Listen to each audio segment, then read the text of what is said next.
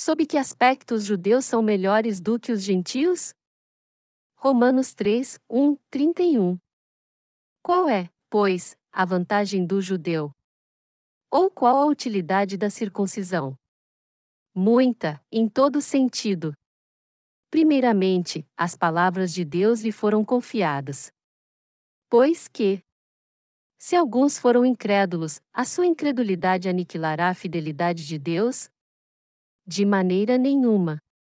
Sempre seja Deus verdadeiro, e todo homem mentiroso, como está escrito, para que sejas justificado quando falares, e venças quando julgares. Mas se a nossa injustiça faz surgir a justiça de Deus, que diremos? Será Deus injusto, trazendo ira sobre nós? Falo como homem. De maneira nenhuma. Doutro modo, como julgará Deus o mundo? Mas, se por causa da minha mentira sobressai a verdade de Deus para a sua glória, por que sou eu ainda julgado como pecador? E por que não dizemos, como alguns, blasfemando, afirmam que dizemos façamos males, para que venham bens? A condenação desses é justa. Pois que somos nós melhores do que eles? De maneira nenhuma, pois já demonstramos que, tanto judeus como gregos, todos estão debaixo do pecado. Como está escrito: não há um justo, nenhum sequer, não há ninguém que entenda, não há ninguém que busque a Deus. Todos se extraviaram, e juntamente se fizeram inúteis. Não há quem faça o bem, não há nenhum só. A sua garganta é um sepulcro aberto, com as suas línguas tratam enganosamente. Veneno de víbora está debaixo de seus lábios. A sua boca está cheia de maldição e amargura. Os seus pés são ligeiros para derramar sangue, nos seus caminhos há destruição e miséria, e não conhecem o caminho da paz. Não há temor de Deus diante de seus olhos. Ora, nós sabemos que tudo o que a lei diz, aos que estão debaixo da lei o diz, para que toda a boca esteja fechada e todo mundo seja condenável diante de Deus. Por isso ninguém será justificado diante dele pelas obras da lei, antes, pela lei vem o conhecimento do pecado. Mas agora se manifestou, sem a lei, a justiça de Deus, tendo o testemunho da lei e dos profetas. Isto é, a justiça de Deus pela fé em Jesus Cristo para todos e sobre todos os que creem.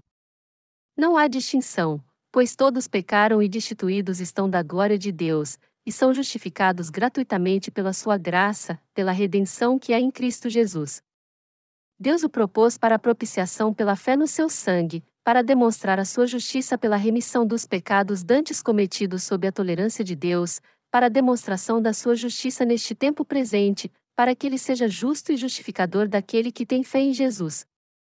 Onde, pois, está a jactância? É excluída. Por qual lei? Das obras. Não, mas pela lei da fé.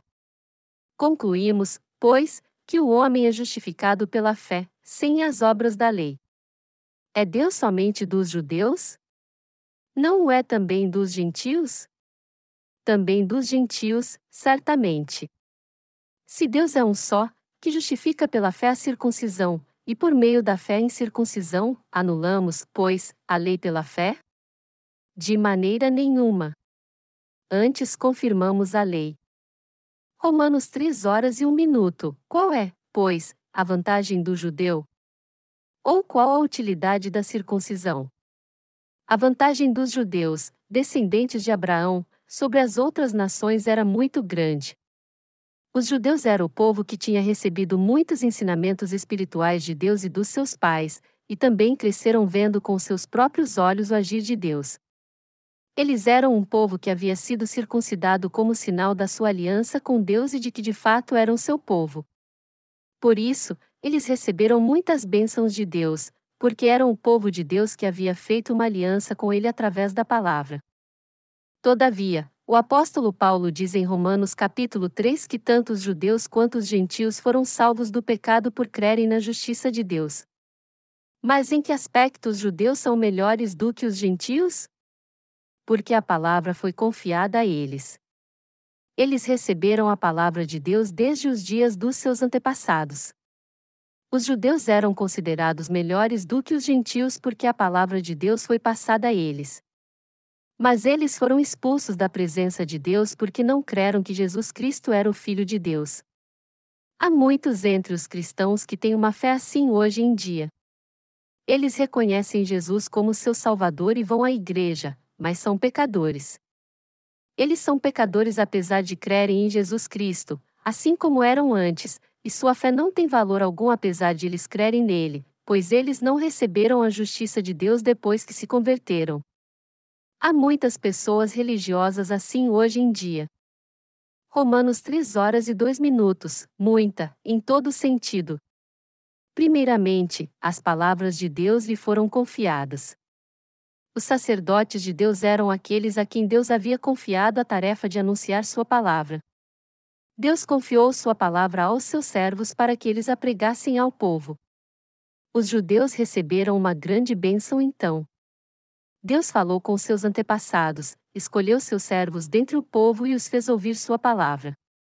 Agora, até os gentios receberam a bênção de ouvir a palavra de Deus dos seus antepassados. A razão pela qual eles não creem na justiça de Deus. Romanos 3 horas e 3 minutos. Pois que, se alguns foram incrédulos, a sua incredulidade aniquilará a fidelidade de Deus? Os judeus eram responsáveis por compartilhar a palavra de Deus com seu povo. Mas do que adiantaria isso se eles mesmos não criam nela? Essa palavra foi pregada àqueles que creram em Jesus e se tornaram os líderes do cristianismo atual. Existem muitos líderes cristãos que não creem na palavra do Evangelho da água e do Espírito que expressa a justiça de Deus. Que benefício há nisso então? A fidelidade da justiça de Deus vai desaparecer só porque eles não creem nela? Não, não vai. A justiça de Deus sempre existirá. O apóstolo Paulo foi um servo de Deus que pregou para os judeus e gentios o evangelho que continha a justiça de Deus.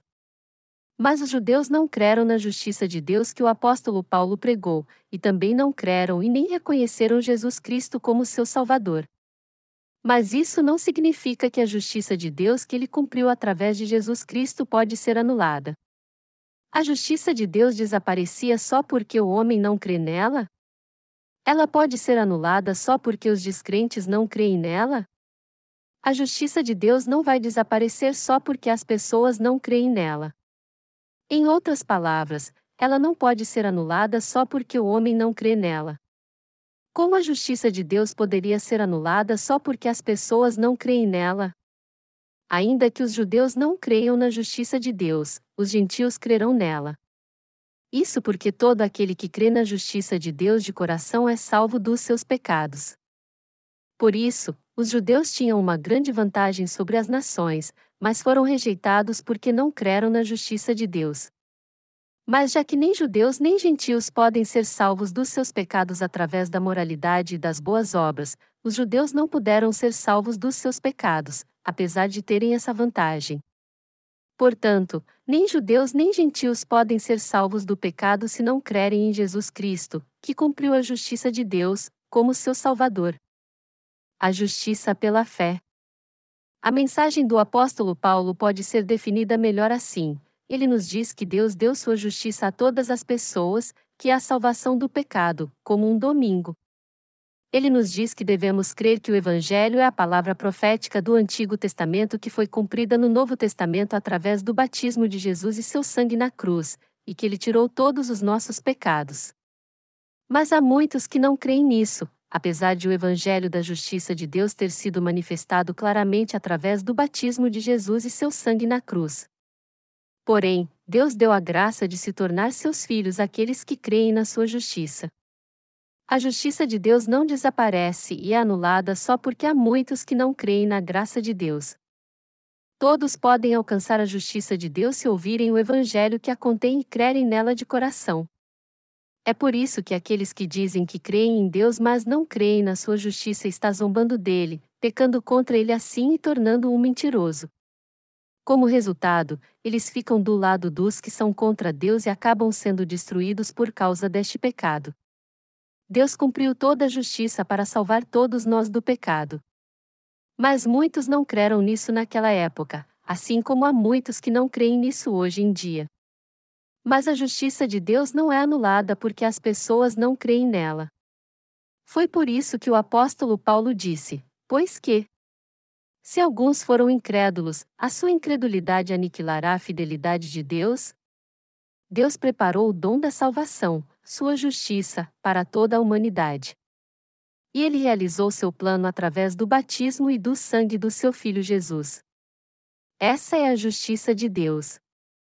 Por essa razão, a justiça de Deus traz glória e nobreza aos que creem. Qual foi o maior presente que Deus deu à humanidade? A sua justiça. Mas o que é a justiça de Deus? Deus enviou seu Filho a este mundo, libertou todos os pecadores e deu a eles o direito de se tornarem seus filhos pagando pelos seus pecados com seu sangue. Ele nos deu a bênção de nos tornarmos seus filhos desde o começo, ou seja, desde a criação. Entretanto, muitos ainda são escravos dos seus pecados porque não creem na justiça de Deus. Mas a justiça de Deus desapareceria só porque eles não creem nela? Isso com certeza jamais aconteceria. A justiça de Deus é o poder eterno que vai existir para sempre. E todo aquele que aceita recebe a bênção da remissão de pecados e a vida eterna. Mas aqueles que não crerem nela irão para o inferno no final. É por isso que a Bíblia diz: para que sejas justificado quando falares, e venças quando julgares. Romanos 3 horas e 4 minutos, Salmo 51, 4. Deus já havia prometido antes que daria a sua justiça à humanidade e o Senhor cumpriu essa promessa por completo. Por isso, Deus abençoa aqueles que merecem ser abençoados e amaldiçoa aqueles que merecem ser amaldiçoados. É por isso que a Bíblia diz: para que sejas justificado quando falares, e venças quando julgares. A palavra de Deus veio a nós num corpo carnal e nos salvou de pecado. Foi por isso que Paulo disse: para que sejas justificado quando falares. O Senhor subiu aos céus depois que cumpriu toda a justiça de Deus, e ele foi fiel até o fim. Nós sabemos que o Senhor é fiel diante de Satanás, de toda a criação e de si mesmo. Mas o ser humano não é fiel. Se algo não for favorável a ele, ele deixa até de cumprir suas promessas. Mas Deus não quebra a palavra profética que lhe deu ao homem, mas a cumpre por completo porque ele é fiel. Sendo assim, a base da nossa fé deve estar na palavra da justiça de Deus. Mas se a nossa injustiça faz surgir a justiça de Deus, que diremos? Romanos 3, 5 e 6 mas se a nossa injustiça faz surgir a justiça de Deus, que diremos? Será Deus injusto, trazendo ira sobre nós? Falo como homem. De maneira nenhuma. Do outro modo, como julgará Deus o mundo? Romanos 3 horas e 5 minutos afirma: Mas se a nossa injustiça faz surgir a justiça de Deus, que diremos? A palavra aqui nos mostra como é grande a justiça de Deus. O homem é falho, mas Deus é fiel. Você conhece a justiça de Deus? Você sabe que sua fraqueza faz surgir a justiça de Deus mais ainda? Deus de fato é fiel e justo. Ele é o Senhor da nossa salvação.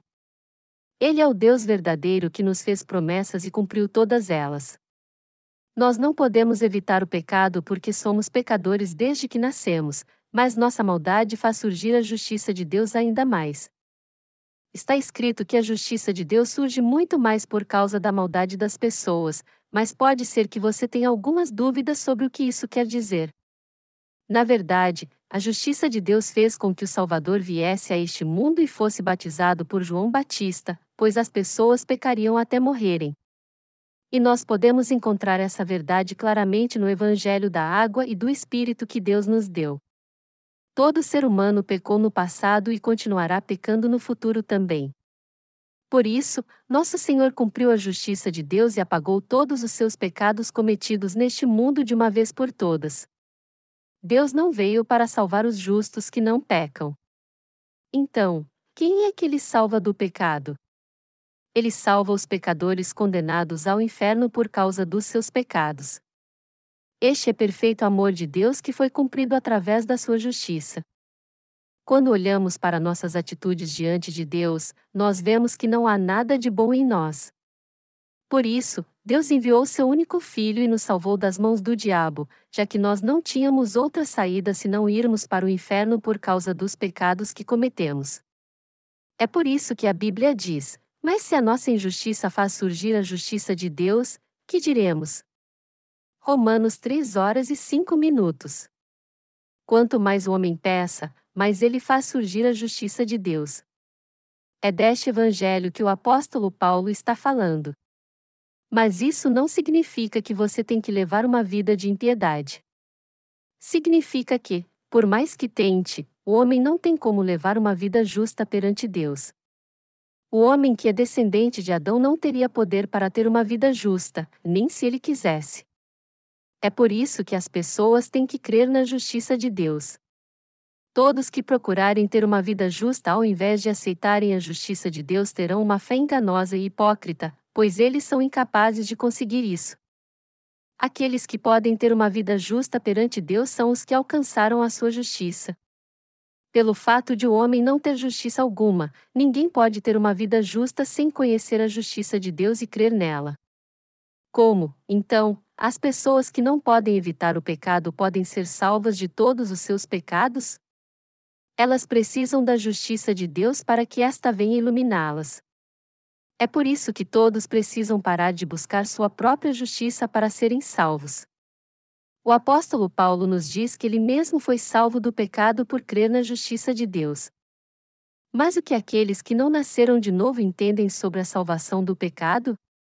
Eles acham e também afirmam que precisam crer em Jesus e ter uma vida justa para serem salvos do pecado. É por isso que eles não podem ser libertos dos seus pecados. Aqueles que de fato foram salvos de todos os pecados de sua vida inteira são os que creem na justiça de Deus. Essas pessoas exaltam e louvam a justiça de Deus. Eles só se exaltam nela e rejeitam a justiça carnal. Resumindo, nós temos que receber a salvação do pecado pela fé, não pela nossa justiça humana.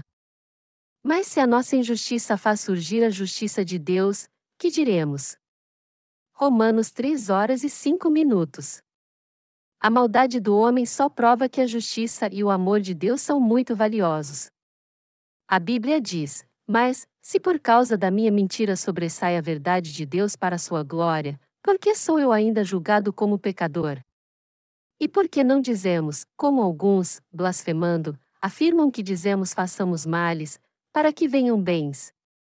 A condenação desses é justa. A Bíblia diz que aqueles que não creem na justiça de Deus e são contra ela por causa dos seus pensamentos humanos serão julgados e irão para o inferno. Ela diz que seus nomes estão registrados no livro do juízo porque eles não creem na justiça de Deus. Mas eles têm que se arrepender e deixar o mal para serem salvos do pecado crendo na justiça de Deus. O apóstolo Paulo disse: Será Deus injusto, trazendo ira sobre nós? Falo como homem. De maneira nenhuma. Ele diz que as pessoas vão para o inferno porque não creem na verdade que faz surgir a justiça de Deus, não porque cometem pecados. A salvação de Deus que salva o homem do pecado através da sua justiça está errada? Não, não está. Aqueles que não conhecem a justiça de Deus. Romanos 3, 5 e 6 mas, se por causa da minha mentira sobressai a verdade de Deus para sua glória, por que sou eu ainda julgado como pecador? A palavra diz aqui que o homem peça por instinto porque nasceu em pecado. Paulo está perguntando: o homem pecador não faz surgir ainda mais a justiça de Deus? Melhor dizendo, o que ele quer dizer é que Deus foi mais glorificado ainda por ter enviado Jesus Cristo a este mundo para que ele apagasse todos os nossos pecados através do seu batismo e seu sangue na cruz. E ele remiu mesmo todos os pecados que as pessoas cometeram sua vida inteira, desde que nasceram. No entanto, muitos naquela época discutiram com Paulo e disseram: então não tem problema algum se não praticarmos nenhum ato de justiça. E se você diz que foi salvo somente pela fé, você não vai pecar muito mais agora por não ter pecado? Mas nós temos que entender uma coisa: nós seres humanos não pecamos porque queremos. Nós pecamos porque não podemos evitar o pecado. As pessoas pecam sua vida inteira porque elas nasceram como pecadoras. Assim como é algo muito natural a macieira dar maçãs, também é algo natural que os pecadores pequem depois que vêm a este mundo. Mas pela sua justiça, Deus salvou aqueles que pecam e dão todo tipo de frutos do pecado. A Bíblia diz que quanto mais as pessoas pecam, mais é exaltada a graça de Deus, e que os pecadores não podem ser salvos do pecado por si mesmo, só quando creem na justiça de Deus. A refutação do argumento que diz: vamos praticar o mal intencionalmente então? Romanos 3 horas e 8 minutos. E por que não dizemos, como alguns, blasfemando, afirmam que dizemos façamos males, para que venham bens? A condenação desses é justa. A palavra aqui aponta para os que não creem na justiça de Deus e são teimosos porque foram enganados pelos mentirosos naquela época. O livro de Romanos foi escrito há cerca de dois mil anos, mas as pessoas hoje em dia dizem o mesmo que as daquela época. Se todos os pecados foram apagados por Jesus, então, todos que creem assim acabarão pecando intencionalmente ainda mais. Mas elas dizem isso por causa da sua mente carnal. Jesus remiu todos os pecados das pessoas, independente de seus atos. E elas não creem no Evangelho da água e do Espírito que revela a justiça de Deus porque estão presas a seus pensamentos. E não podem ser salvas porque continuam pecando assim. É por isso que elas não conhecem a verdade da salvação de pecados que Deus deu a elas. Aqueles que não receberam a remissão de pecados e que ainda não nasceram de novo continuam pecando. Mas todos os seus pecados podem ser remidos pela justiça de Deus. Por essa razão, todos podem receber a salvação dos seus pecados crendo na justiça de Deus. Você não pode deixar de pecar mesmo após ter recebido a remissão de pecados porque sua carne ainda é imperfeita. Contudo, o pecado tem certo limite depois que você recebe a remissão de pecados. As pessoas pecam muito mais antes de receber a remissão de pecados porque não reconhecem como pecado o que fazem quando pecam. Mas os justos que receberam a remissão de pecados não pecam intencionalmente porque sabem de fato o que é o pecado. Alguns quiseram refutar o que o apóstolo Paulo disse a respeito da justiça de Deus, dizendo: façamos males, para que venham bens. Mas ele disse: como alguns, blasfemando, afirmam que dizemos façamos males, para que venham bens. A condenação desses é justa. A condenação desses é justa. Quem pensa assim será condenado pelo pecado porque não crê na justiça de Deus. Por quê? Porque eles não têm fé na justiça de Deus e ficam tentando refutá-la com sua mente carnal e obras cheias de hipocrisia. O fato de o Senhor ter nos salvado de todos os nossos pecados não tem nada a ver com nossa justiça. Há uma grande diferença entre aqueles que creem na justiça de Deus e os que não creem. Os que creem nela recebem a salvação segundo a verdade, porém os que não creem vão para o inferno porque não a recebem. Foi por isso que Deus disse que Jesus seria a pedra de tropeço. Alguém só se torna justo e recebe a vida eterna se crer na justiça de Deus, por maior que sejam os pecados que ele cometeu. Por outro lado, por mais que as obras de alguém sejam justas, se ele não crer na justiça de Deus, ele será julgado por ele e destruído por causa dos seus pecados. Foi por isso que Jesus se tornou pedra de tropeço para aqueles que buscam a hipocrisia humana. Há algum justo que tenha pecado? Não, não há. Há algum justo que comete pecado então? Sim, há. Alguns acham que não podem ser justos porque pecarão no futuro, apesar de eles crerem na justiça de Deus. Mas nós temos que entender de uma vez que só nos tornamos justos crendo na justiça de Deus, e não com nossas boas obras. A justiça de Deus tirou todos os pecados que cometemos neste mundo, até os que cometeremos depois de crermos neste Evangelho. Nós nos tornamos justos crendo que Jesus levou todos os pecados do mundo com seu batismo no Rio Jordão. A Bíblia diz: Não há homem justo sobre a terra, que faça o bem e nunca peque, Eclesiastes 7 horas e 20 minutos. Pode até haver um justo que peque, mas não há ninguém que se tornou pecador depois que creu na justiça de Deus. Resta alguma dívida para alguém que pagou tudo o que devia? Jesus pagou por todos os nossos pecados, E isso é o mesmo que dizer que se o pai rico de um jovem já pagou tudo para ele em uma loja, ele pode comprar tudo que quiser até morrer porque seu pai já pagou tudo para ele. O homem não pode se tornar justo não pecando. O corpo humano não é tão perfeito assim para evitar o pecado. Todos têm que comer quando sentem fome, e, do mesmo modo, pecam porque há todo tipo de desejo e malícia dentro deles. Este é o destino de todo ser humano. Então, as pessoas têm que rejeitar essa ideia carnal de que podem se tornar justas não pecando depois que creem em Jesus, e receber a salvação do pecado crendo apenas na justiça de Deus. Aqueles que não nasceram de novo seguem seus próprios pensamentos carnais. A Bíblia diz: o que é nascido da carne, é carne, mas o que é nascido do Espírito, é Espírito. João 3 horas e 6 minutos. Nós seres humanos não podemos fazer com que alguém deixe de pecar, mas a justiça de Deus tem poder para tornar justo o pecador que peça sua vida inteira. Só Deus pode limpar os pecados do homem para que até em sua consciência ele se considere justo. Deus nos abençoou para que nós que pecamos fossemos chamados justos e tivéssemos o privilégio de chamar Deus de Pai. Deus tem poder para libertar dos pecados deste mundo quem crê na palavra da verdade que contém sua justiça. Crer nisso é o mesmo que ter a verdadeira fé, e você não pode se tornar justos com sua fé hipócrita. Aqueles que não nasceram de novo são sempre escravos dos seus próprios pensamentos. É por isso que eles não podem fugir deles. Apesar de dizerem que creem em Jesus, eles nunca entenderão que a justiça de Deus salvou aqueles que creem em Jesus de uma maneira perfeita. Por isso, você precisa ouvir a palavra da justiça de Deus e crer nela se você quiser nascer de novo livre do pecado.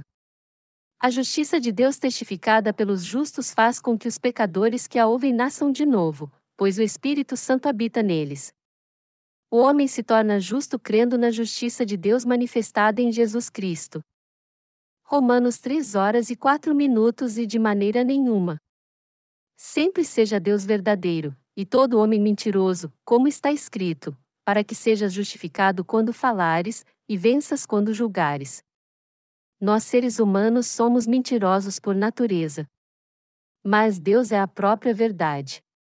Deus prometeu em Sua palavra, no Antigo Testamento, que enviaria o Salvador para nos salvar de nossos pecados. Ele então nos enviou o Messias. Jesus Cristo, o Messias, veio a este mundo num corpo carnal e foi batizado por João Batista, morreu na cruz levando todos os pecados deste mundo, ressuscitou dos mortos e livrou os pecadores do pecado para fazer daqueles que creem nessa verdade seu povo. Deus venceu a batalha contra Satanás segundo a verdade dita por ele. Ninguém pode dizer que Deus é mentiroso.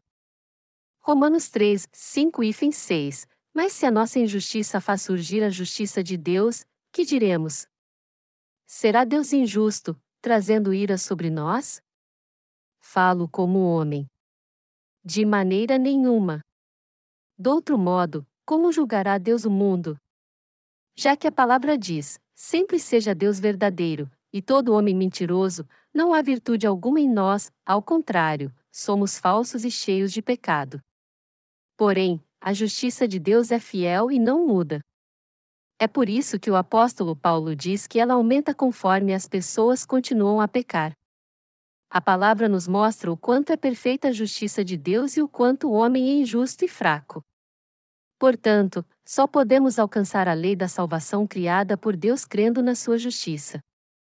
Deus criou a verdade da salvação que liberta o homem do pecado, mas só pela sua justiça. Então, a ira que Deus derrama sobre aqueles que não creem na sua justiça é justa e correta. Deus derrama a ira do juízo sobre os pecadores porque eles não creem na sua justiça. A vara da ira de Deus que vem sobre os que não creem na sua justiça é injusta? Não, não é. Deus é o Deus de amor, mas ele traz sua ira sobre os que a merecem, assim como ele traz sua misericórdia sobre os que a merecem também. Mas se a nossa injustiça faz surgir a justiça de Deus, que diremos?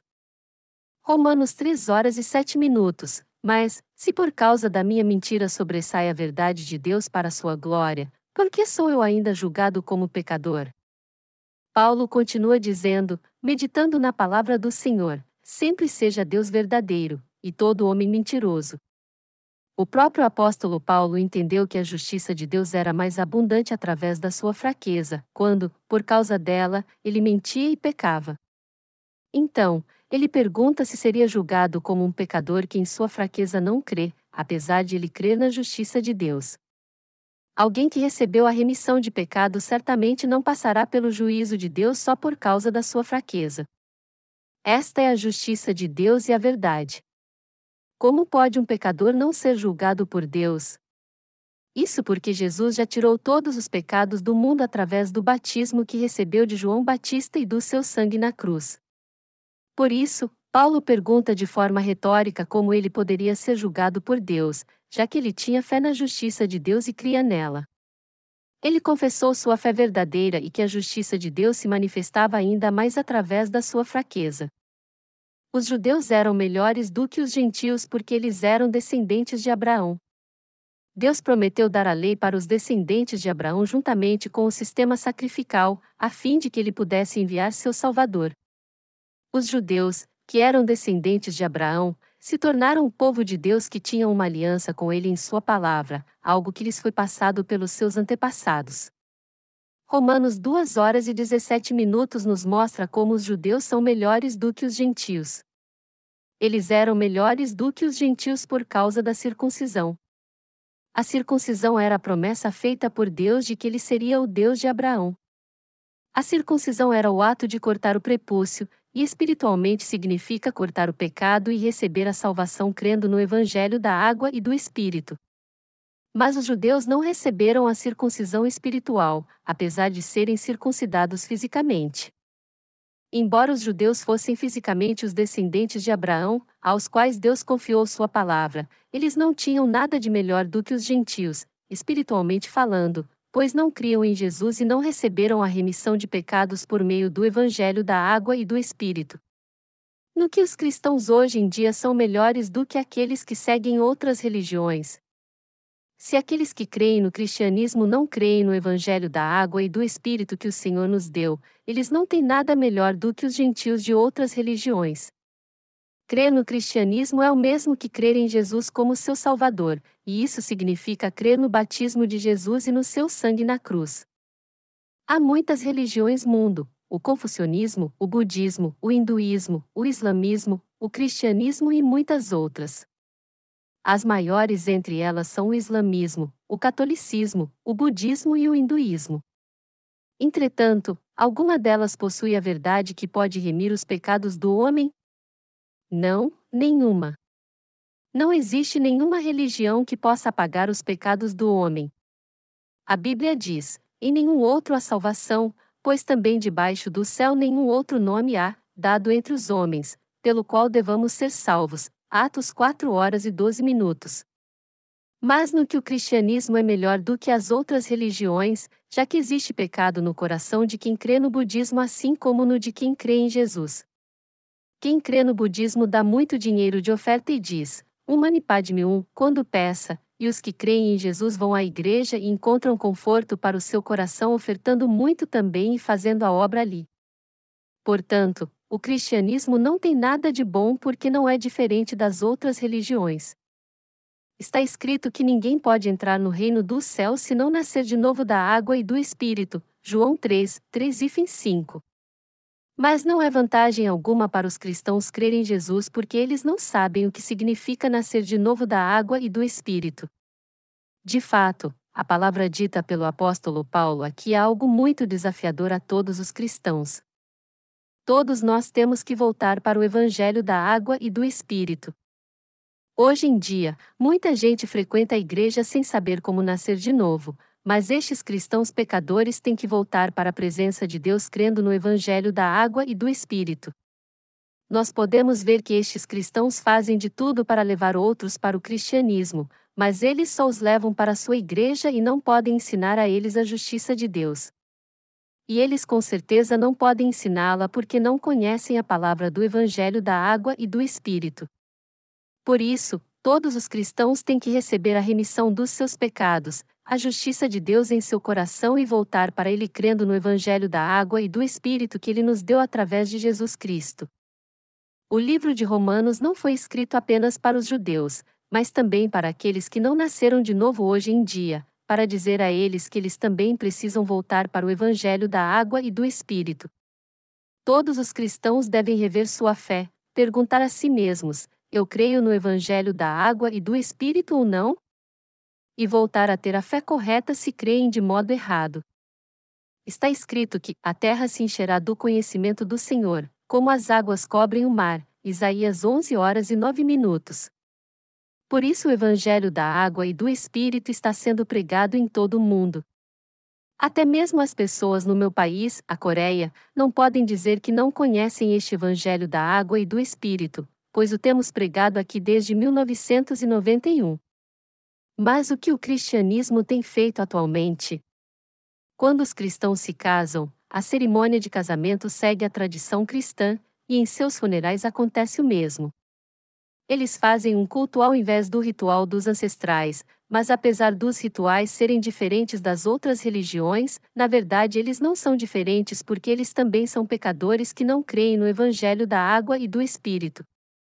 Portanto, todos os cristãos têm que voltar a ter a fé que crê no Evangelho da água e do Espírito.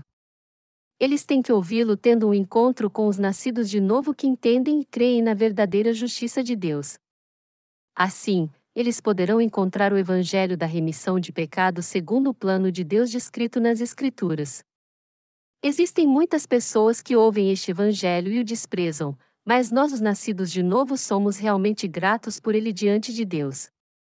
Antes de nascer de novo, eu não conhecia a razão de Jesus ter sido batizado. Então, eu fazia muitas perguntas, mas mesmo aqueles que diziam conhecer bem a Bíblia e ter uma grande fé não sabiam a resposta correta. Mas Deus me deu o entendimento da verdade. E nós podemos conhecê-la na palavra que está em Mateus 3 horas e 15 minutos. A verdade é que Jesus Cristo levou todos os pecados sobre si com seu batismo, que é o antítipo da salvação, e pelo qual ele cumpriu a justiça de Deus. Deus me encontrou por meio da sua justiça e também tirou todos os meus pecados de uma vez por todas. Ele fez de mim um evangelista para que eu pregasse o evangelho da água e do Espírito no mundo todo, e até hoje eu posso pregar o evangelho da água e do Espírito na igreja da Deus pela sua graça. Mas se o evangelho não for pregado assim, muitas almas perderão sua fé, morrerão e estarão para sempre longe de Deus. É por isso que o Evangelho tem que ser pregado às pessoas, e não somente nossas igrejas, mas todas as igrejas do mundo têm que ser cheias de fé no Evangelho da água e do Espírito. Todo aquele que crê no Evangelho da água e do Espírito que contém a justiça de Deus recebe a remissão de pecados e se torna uma pessoa que a alcançou. Aqueles que creem na justiça de Deus já receberam a remissão de todos os seus pecados. Aqueles que já alcançaram a justiça de Deus crendo assim se tornaram os que vivem para ela. Aqueles que creem na justiça de Deus já receberam as sagradas bênçãos celestiais. O que é o Evangelho da água e do Espírito que contém a justiça de Deus? Deus já salvou todos nós dos pecados do mundo através do Evangelho da água e do Espírito? Sim, ele já salvou todos nós. A justiça de Deus se manifesta e é testificado por meio do Evangelho da Água e do Espírito. O Evangelho da Água e do Espírito contém a verdade que salva do pecado a todos neste mundo. O que é o Evangelho da Água e do Espírito então? Deus enviou seu Filho Jesus Cristo a este mundo para salvar todos os pecadores dos seus pecados. Depois que Jesus nasceu e fez 30 anos, ele foi ao Rio Jordão e recebeu o batismo de João Batista, o representante de toda a humanidade, e levou todos os pecados do homem sobre si. Quando lemos Mateus 3, 15, 16, podemos ver que Jesus levou todos os pecados do mundo sobre si com o batismo que recebeu de João Batista. E ele foi condenado por estes pecados derramando seu sangue na cruz em que ele foi pregado. Este é o Evangelho da água e do Espírito. O batismo e o sangue derramado por Jesus na cruz formam o evangelho da água e do Espírito que purificou todos os nossos pecados, e foi assim que Deus nos salvou. A obra que Jesus realizou de modo verdadeiro e concreto neste mundo está descrita no Evangelho da Água e do Espírito. Mas este Evangelho não é uma doutrina religiosa nem algo inventado, mas sim a obra que realmente nos salva do pecado. A Bíblia diz: Porque Deus amou o mundo de tal maneira que deu o seu Filho unigênito, para que todo aquele que nele crê não pereça, mas tenha vida eterna. Porque Deus enviou o seu Filho ao mundo, não para que condenasse o mundo, mas para que o mundo fosse salvo por ele. João 3, 16, 17. Deus enviou seu Filho unigênito a este mundo para salvar você e a mim, que somos pessoas deste mundo, do pecado. Deus enviou seu único Filho a este mundo porque ele amou muito a nós que vivíamos aqui e estávamos condenados ao inferno. Jesus veio a este mundo, foi batizado por João Batista e tirou todos os seus pecados para enchê-lo de amor, que é a sua justiça. Deus não nos amou apenas com palavras, mas enviou Jesus, a quem ele amava e muito se agradava, para levar sobre o seu corpo todos os pecados do mundo. O Evangelho da água e do Espírito tirou todos os pecados do mundo. Jesus Cristo veio a este mundo como Filho de Deus e levou todos os pecados do homem sobre si ao receber o batismo de João Batista, morrer na cruz e ressuscitar dentre os mortos. Deste modo, ele nos abençoou para que pudéssemos receber a remissão de todos os nossos pecados crendo somente nessa verdade. Nós realmente recebemos a salvação crendo no batismo e no sangue de Jesus porque essa salvação do pecado é a verdadeira salvação que nos é dada pela justiça de Deus. O verdadeiro amor de Deus nunca acaba. É por isso que quem crê em Jesus é salvo do pecado e quem não crê é punido como recompensa pelos pecados que cometeu. A palavra de Deus e a remissão de pecados que Ele nos deu não deixa de existir só porque não cremos no batismo e no sangue do Senhor, pelos quais Ele apagou todos os nossos pecados por amor. Mesmo que este universo deixe de existir, a justiça de Deus que nos trouxe a remissão de pecados jamais acabará. Vamos pensar então no bem que nos faz a fé que você e eu temos. O que é melhor, crer ou não crer? Deus nos amou de tal maneira que tirou todos os nossos pecados de uma vez sem nos consultar. Isso significa que Ele mesmo decidiu nos salvar dos pecados do mundo através da sua justiça. E Ele nos dá a remissão de pecados e a vida eterna quando cremos no batismo e no sangue que Ele derramou por nós. Mas Ele aniquila os que não creem por causa dos seus pecados. Portanto, o que nos faz bem é ter fé nessa verdade. Até mesmo o pecado mais hediondo foi passado por Deus a Jesus em seu batismo. Deus tirou todos os pecados que todas as pessoas cometem neste mundo durante toda a sua vida, até mesmo os pecados terríveis cometidos por um criminoso muito violento. Jesus remiu todos os pecados ao ser batizado por João Batista e com seu sangue na cruz. Sendo assim, quem crê no Evangelho da Água e do Espírito tem o direito de receber a remissão de pecados, mas quem não crê não pode receber essa bênção. A fé dos enganadores pode anular a fidelidade de Deus? Não, não pode. Mas aqueles que têm uma fé falsa não creem na remissão de pecados que se cumpriu com o batismo de Jesus e com seu sangue derramado na cruz. Mesmo assim, a justiça de Deus jamais acabará, ainda que eles não creiam nessa verdade. Ainda há pecado no coração dessas pessoas, apesar de elas crerem que podem receber a remissão dos seus pecados crendo apenas no sangue da cruz. No entanto, elas não podem receber a remissão de todos os seus pecados crendo apenas no sangue da cruz. Jesus veio a este mundo e só derramou seu sangue na cruz para tirar nossos pecados? Não, isso não é verdade. Jesus nasceu neste mundo, depois que fez 30 anos de idade e recebeu o batismo de João Batista, e só então levou todos os pecados do mundo sobre seu corpo. Isso significa que ele primeiro levou os pecados sobre si ao ser batizado, e só depois foi condenado na cruz. Foi por isso que Jesus teve que morrer na cruz e então ressuscitar dos mortos. Jesus poderia derramar seu sangue na cruz e nela morrer se não tivesse levado os pecados quando foi batizado? Não, isso não seria possível.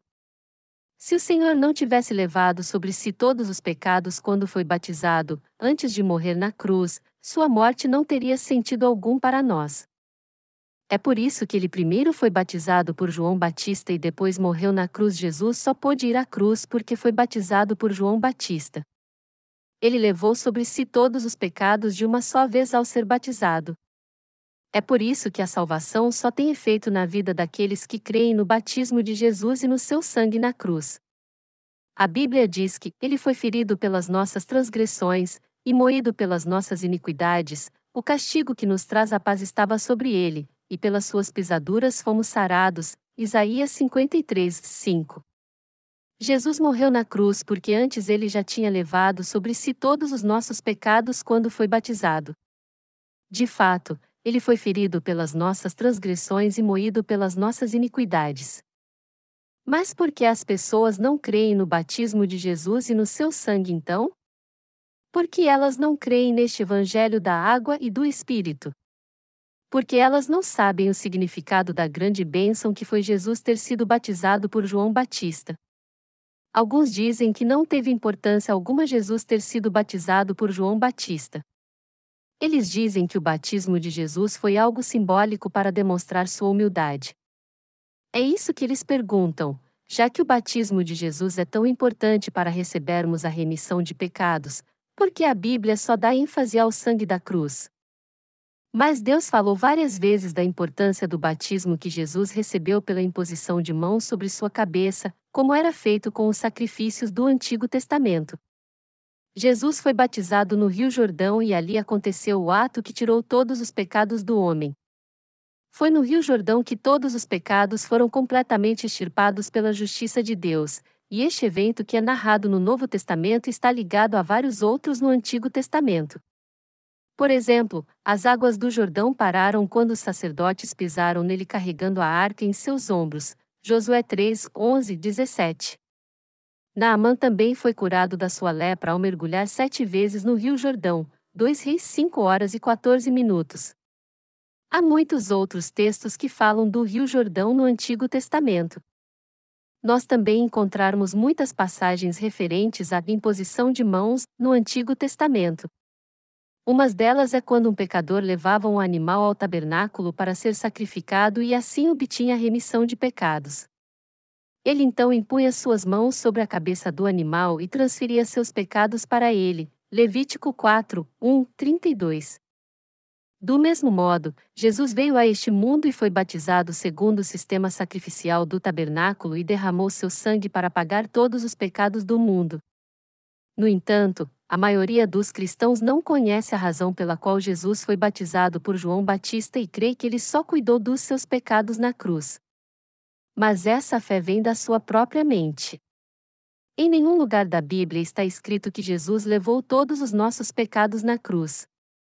Por outro lado, há muitas passagens onde a palavra diz que Jesus cumpriu toda a justiça de Deus ao ser batizado por João Batista no Rio Jordão. Mateus 3, 13, 17, Gálatas 3 horas e 27 minutos, Romanos 6, 3 e 4, 1 Pedro 3 horas e 21 minutos. Jesus morreu na cruz porque antes foi batizado por João Batista e levou sobre si todos os pecados. Ele purificou os pecados do mundo com seu próprio sangue porque foi batizado como nosso Salvador. É necessário um processo para se chegar a um resultado. Por isso, aqueles que explicam o processo de modo correto são os que entendem perfeitamente o resultado. É por isso que nós só podemos pregar o Evangelho da água e do Espírito, que é a justiça de Deus, se a compreendermos totalmente. A Bíblia diz que nós só podemos entrar no reino do céu se nascermos de novo pelo Evangelho da água e do Espírito. O tema central da Bíblia, descrito várias vezes, é o Evangelho da água e do Espírito, a divindade e a humanidade de Jesus Cristo. A remissão de pecados de que a Bíblia fala é o ato de Jesus ter nos salvado do pecado ao ser batizado e morrer na cruz. Todos os cristãos devem crer na verdade do Evangelho da água e do Espírito. Eles definitivamente devem crer nele, senão irão para o inferno.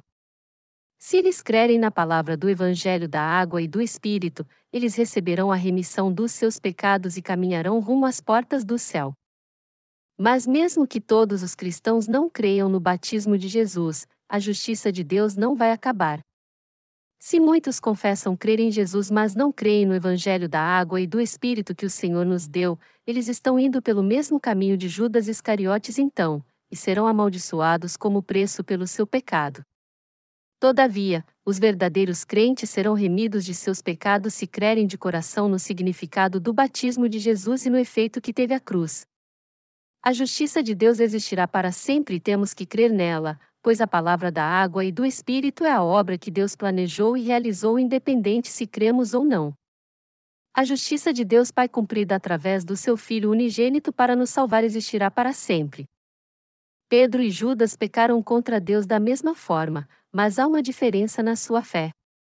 Pedro negou Jesus três vezes e até o amaldiçoou, mas voltou para o Senhor depois de entender que ele era seu Salvador e de receber a salvação crendo que ele havia apagado todos os seus pecados. Mas e Judas? Judas entregou Jesus por 30 moedas de prata e depois tentou se livrar do pecado se enforcando, oprimido pelo sentimento de culpa, como se ele pudesse resolver aquele problema agindo por seu próprio coração.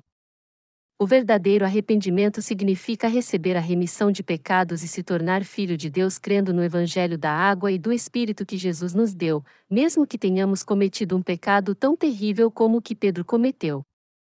Mas o falso arrependimento é o mesmo que assumir a responsabilidade pelo seu pecado, como fez Judas. Você tem que voltar para a justiça de Deus. E a única maneira de fazer isso é tendo fé. Deus nos salvou por meio do Evangelho da água e do Espírito porque amou a todos nós que caímos em pecado com sinceridade. Nós temos que crer nisso.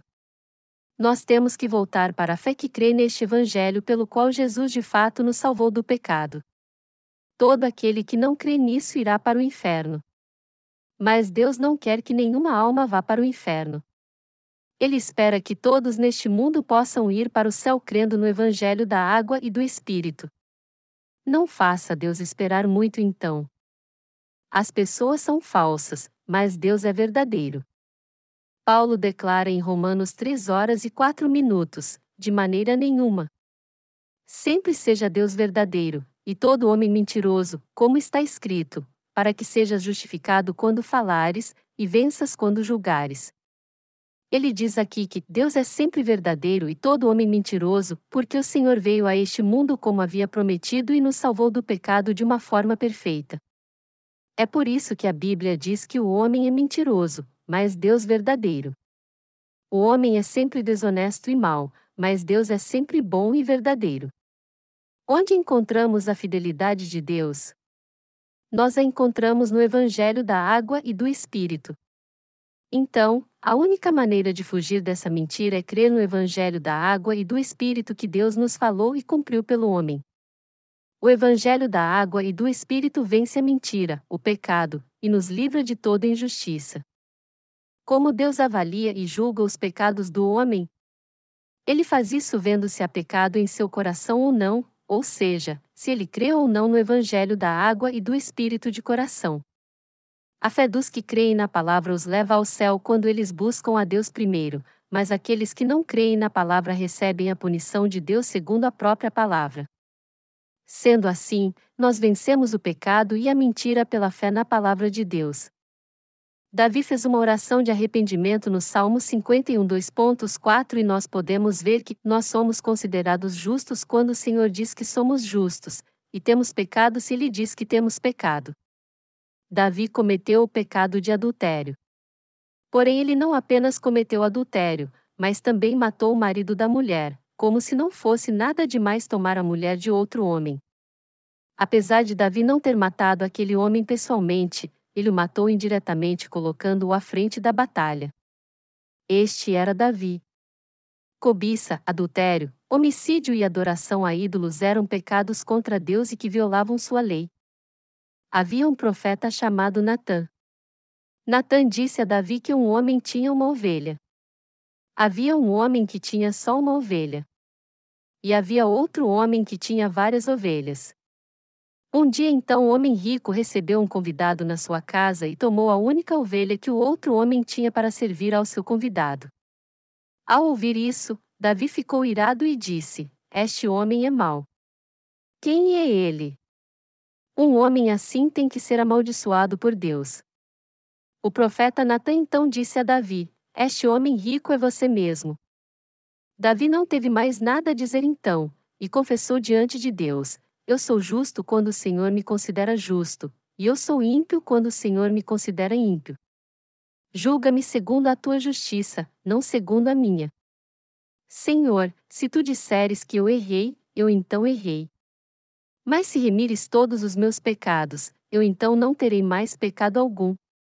Davi se sujeitou totalmente ao juízo de Deus e buscou a remissão dos seus pecados. Aqueles que creem em Jesus agem assim perante Deus também. Em certas situações, Deus nos considera certos ou errados segundo o seu julgamento. Se ele disse que está tudo bem, então está tudo bem, agora, se ele disser que não está tudo bem, então não está. Por isso, a Bíblia diz: como está escrito, para que sejas justificado quando falares, e venças quando julgares. Deus disse que enviaria o Salvador para nos salvar e o enviou realmente.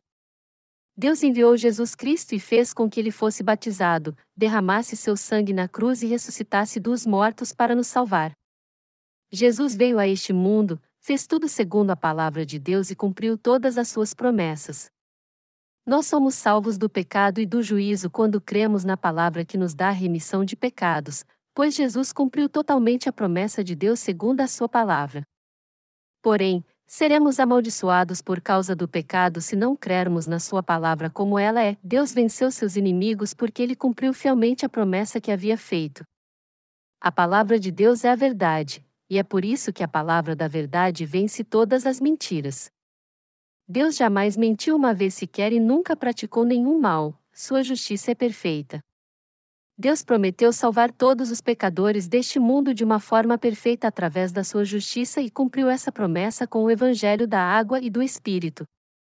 Aqueles que vão para o inferno mesmo crendo em Jesus. Aqueles que pecam por não crerem no Evangelho da água e do Espírito serão condenados ao inferno quando estiverem na presença de Deus, mesmo que eles creiam em Jesus, pois todas as promessas de Deus já foram cumpridas. Mas eles darão essa desculpa: mesmo crendo em Jesus, eu estou sendo condenado ao inferno só porque cometi um pequeno pecado? E Deus dirá a eles: Você tem mesmo é que ir para o inferno. Eu prometi que apagaria seus pecados e fui batizado neste mundo a fim de remir todos eles como havia prometido, mas você ainda tem pecado. É por isso que você tem que ir para o inferno. E é isso mesmo. A remissão de pecados é recebida quando se crê de coração. Quem crê será alcançado pela graça e pelas bênçãos de Deus porque não tem pecado, mas quem não crê será condenado porque seus pecados serão revelados pela lei. Deus cumpriu tudo segundo Sua palavra, galardoa quem crê segundo ela e condena quem não crê nela. É por isso que nem todo aquele que crê em Jesus irá para o céu. Antes de ter fé em Jesus por conta própria, é melhor que você entenda de forma correta o Evangelho da água e do Espírito. O Evangelho da água e do Espírito aparece em todo o Antigo e Novo Testamento. Por isso, quem crê na justiça de Deus vai para o céu porque pode confessar sua fé de modo correto diante dele. A justiça humana é imunda, mas Deus nos vestiu com a justiça que ele nos deu. A fé com que você busca a Deus é muito importante você deve buscar a Deus tendo a fé que crê na palavra da sua justiça. Você não deve buscar a Deus por aquilo que vê ou para ter poder para realizar milagres. O mais importante é o motivo pelo qual você recebeu a remissão de pecados. Você tem que encontrar a justiça de Deus e crer nela segundo o Evangelho da água e do Espírito. Você e eu só poderemos ser aprovados por Deus e entrar no céu quando estivermos na Sua presença se crermos na palavra da Sua justiça. Nosso corpo pratica o mal neste mundo por causa da nossa fraqueza, mas podemos evitar a condenação do pecado e as investidas de Satanás tendo fé no Evangelho da água e do Espírito. Nós podemos dizer: Para trás de mim, Satanás. O Senhor foi batizado no Rio Jordão e derramou seu sangue na cruz. Toda a justiça de Deus não foi cumprida quando ele disse que convinha ser batizado? Jesus foi batizado por João Batista para levar sobre si todos os pecados. Ele levou sobre si todos os pecados que cometerei até morrer. Eu creio que o batismo de Jesus foi para tirar todos os meus pecados, que sua morte é a minha morte, que ele derramou seu sangue na cruz por mim e que ele ressuscitou para me dar uma nova vida.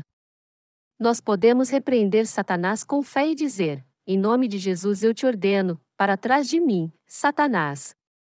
Ele fugirá de nós então ao ver nossa fé na remissão de pecados. Você e eu não guardaremos a fé até o fim porque somos fortes ou temos boa memória. Nós não podemos esquecer que não devemos negar a Deus nem perder a fé na sua justiça. O inferno está reservado para quem não crê na justiça de Deus. Mas aqueles que creem receberam o Espírito Santo como um dom e se tornaram os filhos de Deus que possuem a vida eterna. O Espírito Santo trabalha de uma maneira muito clara na vida dos santos. Os pecados que cometemos faz surgir a justiça de Deus ainda mais? Romanos 3 horas e 5 minutos diz: Mas se a nossa injustiça faz surgir a justiça de Deus, que diremos? Será Deus injusto, trazendo ira sobre nós? Falo como homem. Todos os pecados que nós cometemos faz surgir a justiça de Deus ainda mais? Sim, eles fazem. O homem tem tantas falhas que peça desde que sai do ventre de sua mãe até ir para o túmulo. Como nós cometemos pecados então? O homem comete mais pecados que as areias do mar e seus pecados são maiores do que as nuvens do céu. Ele peça, mas seus pecados manifestam a justiça de Deus ainda mais. Por pecarmos continuamente até morrermos, a grandeza da justiça de Deus e seu amor são revelados ainda mais. Por sermos imperfeitos, a justiça de Deus é revelada mais ainda no Evangelho da Água e do Espírito. E a salvação que nos foi dada por Deus é revelada ainda mais porque nós somos imperfeitos e fracos.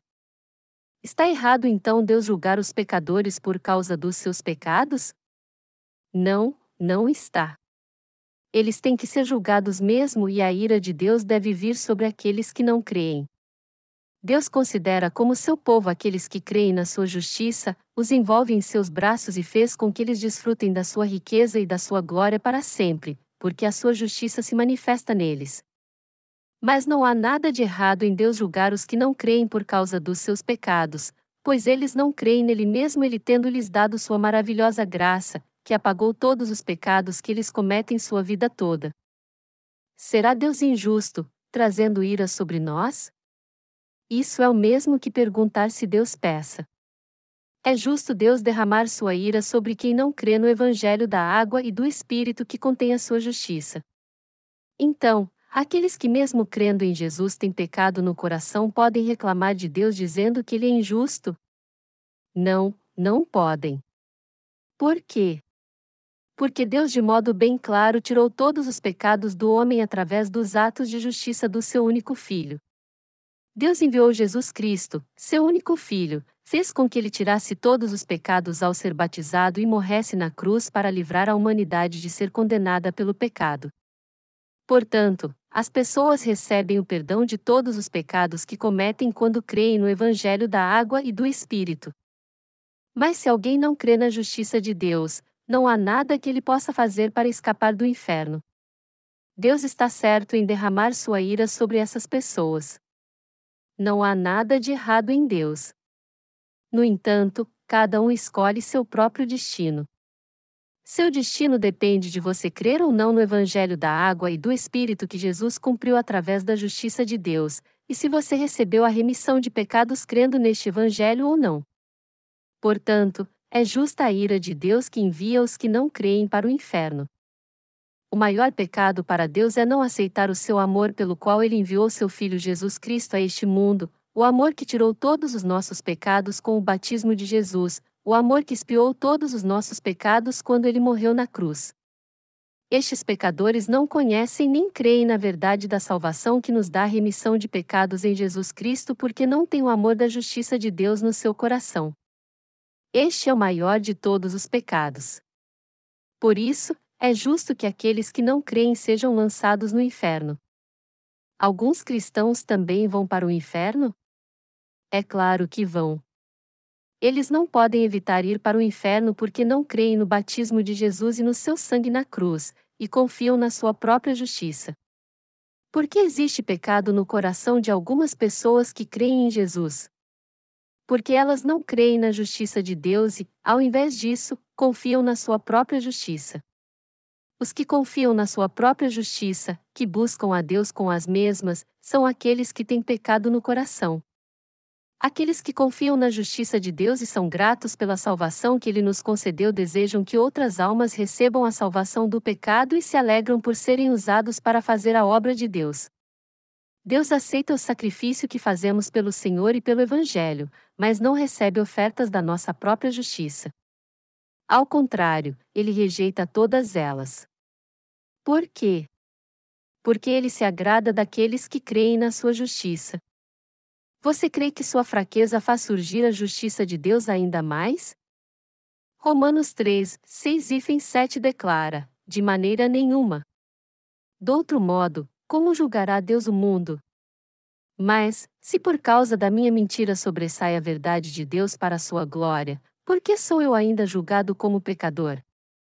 O apóstolo Paulo falou a palavra da fé crendo no Evangelho da água e do Espírito e disse que a fidelidade de Deus e a abundante glória da salvação se manifestam mais através da nossa fraqueza. Ele está dizendo: como é que eu posso ser condenado como pecador se a justiça de Deus é muito mais abundante para a sua glória através da minha mentira? O Senhor salvou mentirosos imperfeitos como nós, e, por isso, a justiça da salvação que nos livrou do pecado brilha ainda mais quando nossas fraquezas são reveladas. O homem perdeu a glória de Deus por causa do pecado, mas o tema principal das Escrituras é que a glória de Deus foi manifestada porque nós cremos na graça da salvação do nosso Senhor Jesus Cristo. A graça de Deus abundou sobre a maldade que adivinha das nossas fraquezas. Na verdade, quanto mais nós reconhecemos nossas fraquezas, mas a justiça de Deus que tira nossos pecados com o evangelho da água e do Espírito se torna algo magnífico no nosso coração. Mas nós não pecamos para que a graça de Deus se torne abundante. Já que você e eu recebemos a remissão de pecados, nós somos libertos de todos eles crendo no Evangelho da água e do Espírito, que nossos erros e fraquezas são revelados. E como nós vemos que nossos pecados são remidos sempre que nossos erros são revelados, passamos a entender como o amor de Deus é grande, maravilhoso e eterno, e isso nos inspira a adorá-lo cada vez mais. É isso que o apóstolo Paulo está dizendo aqui. E se a justiça de Deus fosse muito mais abundante para sua glória por causa da minha mentira? Eu seria julgado por causa dos pecados que cometi então? Claro que não. Isso quer dizer então que eu não sou condenado porque a salvação que Deus nos dá é maior do que meus pecados. Essa é a mensagem que o apóstolo Paulo descreve ao longo de todo o livro de Romanos. Aqueles que creem que a salvação de Deus é grande, assim como é grande a remissão de pecados que Jesus nos deu, não são condenados e vão para o céu como justos por terem alcançado a justiça de Deus. Os justos são aqueles que não têm pecado porque creem na justiça de Deus. São aqueles que têm o Espírito Santo no coração porque receberam a remissão dos seus pecados, isto é, porque creem na justiça de Deus. Deus amará o justo para todo sempre ele jamais lançará o justo no inferno porque ele amará seu povo para sempre. Por mais fraco que alguém seja, Deus considera como seu povo todos que creem na sua justiça e os envia para o céu. Mas se alguém traz sua fé, ele não lhe dá salvação e as bênçãos espirituais. Este pecado é o mesmo que o de pecado blasfemar contra o Espírito Santo, e ele jamais pode ser perdoado. Sendo assim, jamais devemos cometer o pecado de blasfemar contra o Espírito Santo. No final dos tempos, Satanás levará os justos a rejeitar o Evangelho no qual Jesus foi batizado, tirou todos os nossos pecados, morreu na cruz e ressuscitou dos mortos. Mas quem tiver fé jamais rejeitará o Evangelho da água e do Espírito. Os justos jamais devem rejeitar a justiça de Deus. Eles jamais devem rejeitá-la. A fé poderosa jamais nos levará a negar essa verdade, por mais que Satanás nos tente e ameace, e nos ajudará a passar pelo martírio no final dos tempos. Nós podemos defender nossa fé porque este evangelho que Jesus nos deu é poderoso. É correto pecar para que a graça da justiça de Deus seja mais abundante? Romanos 3 horas e 8 minutos diz: E por que não dizemos, como alguns, blasfemando, afirmam que dizemos façamos males, para que venham bens. A condenação desses é justa. É correto pecar para que a graça da justiça de Deus seja mais abundante? Devemos continuar pecando para que a justiça de Deus seja cada vez mais exaltada? Não, não devemos. Existem muitos hoje em dia que falam isso para difamar os justos. Mas os que não creem na justiça de Deus são difamadores hoje em dia, assim como foram na era apostólica. Eles dizem: se vocês receberam a remissão de todos os seus pecados pela justiça de Deus, vocês então têm que pecar muito mais para que ela seja manifestada ainda mais. Temos que entender isso muito bem. Apesar de termos recebido de Deus a remissão de pecados, nós não podemos evitar o pecado porque nosso corpo e coração serão fracos até morrermos. Nós não pecamos mais porque recebemos a remissão de pecados. Por essa razão, os justos que receberam a remissão de pecados não pecam mais. O coração de quem foi santificado e não tem pecado é templo do Espírito Santo, e por isso a impureza não pode habitar nele. Mas nós pecamos porque nosso corpo ainda é fraco. Isso significa que pecamos porque somos fracos, nós não pecamos mais e desfrutamos das bênçãos de Deus porque todos os nossos pecados já foram apagados. É por causa da nossa fraqueza que pecamos mesmo depois de termos recebido a remissão de pecados. E também pecamos porque a fé que nos leva a crer na palavra de Deus é pequena, apesar de ela nos dar a certeza de que recebemos a salvação. Por exemplo, a gráfica acabou de confeccionar os nossos livros e parou o caminhão com eles na porta da nossa igreja. Se tivéssemos que levá-los para o terceiro andar, um irmão forte os carregaria sem nenhum problema. Mas e se ele não fosse tão forte assim? Ele não faria os outros irmãos trabalhar muito mais? Este não é o pecado do egoísmo que só busca proveito próprio? Mas este pecado vem da nossa fraqueza. Então, por sermos fracos, não podemos evitar o pecado. Algumas pessoas olham para nós e dizem: já que vocês agora receberam a remissão de pecados, vocês não vão pecar ainda mais para expressar a justiça de Deus em sua vida? Mas isso está errado.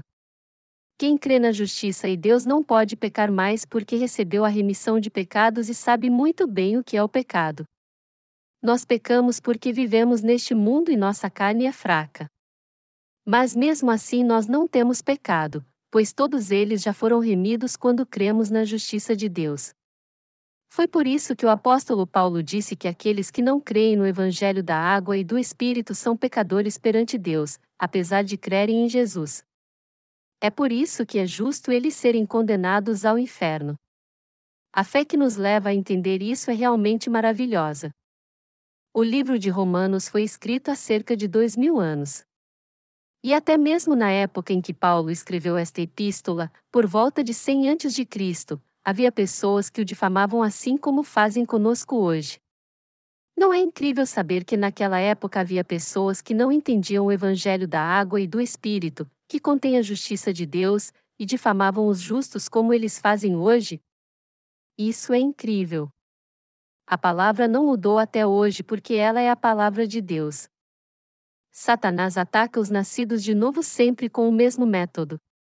No entanto, por mais que ele te ataque, e por mais que ele ataque a Igreja de Deus, nós podemos vencê-lo tendo fé na justiça de Deus quando isso acontecer.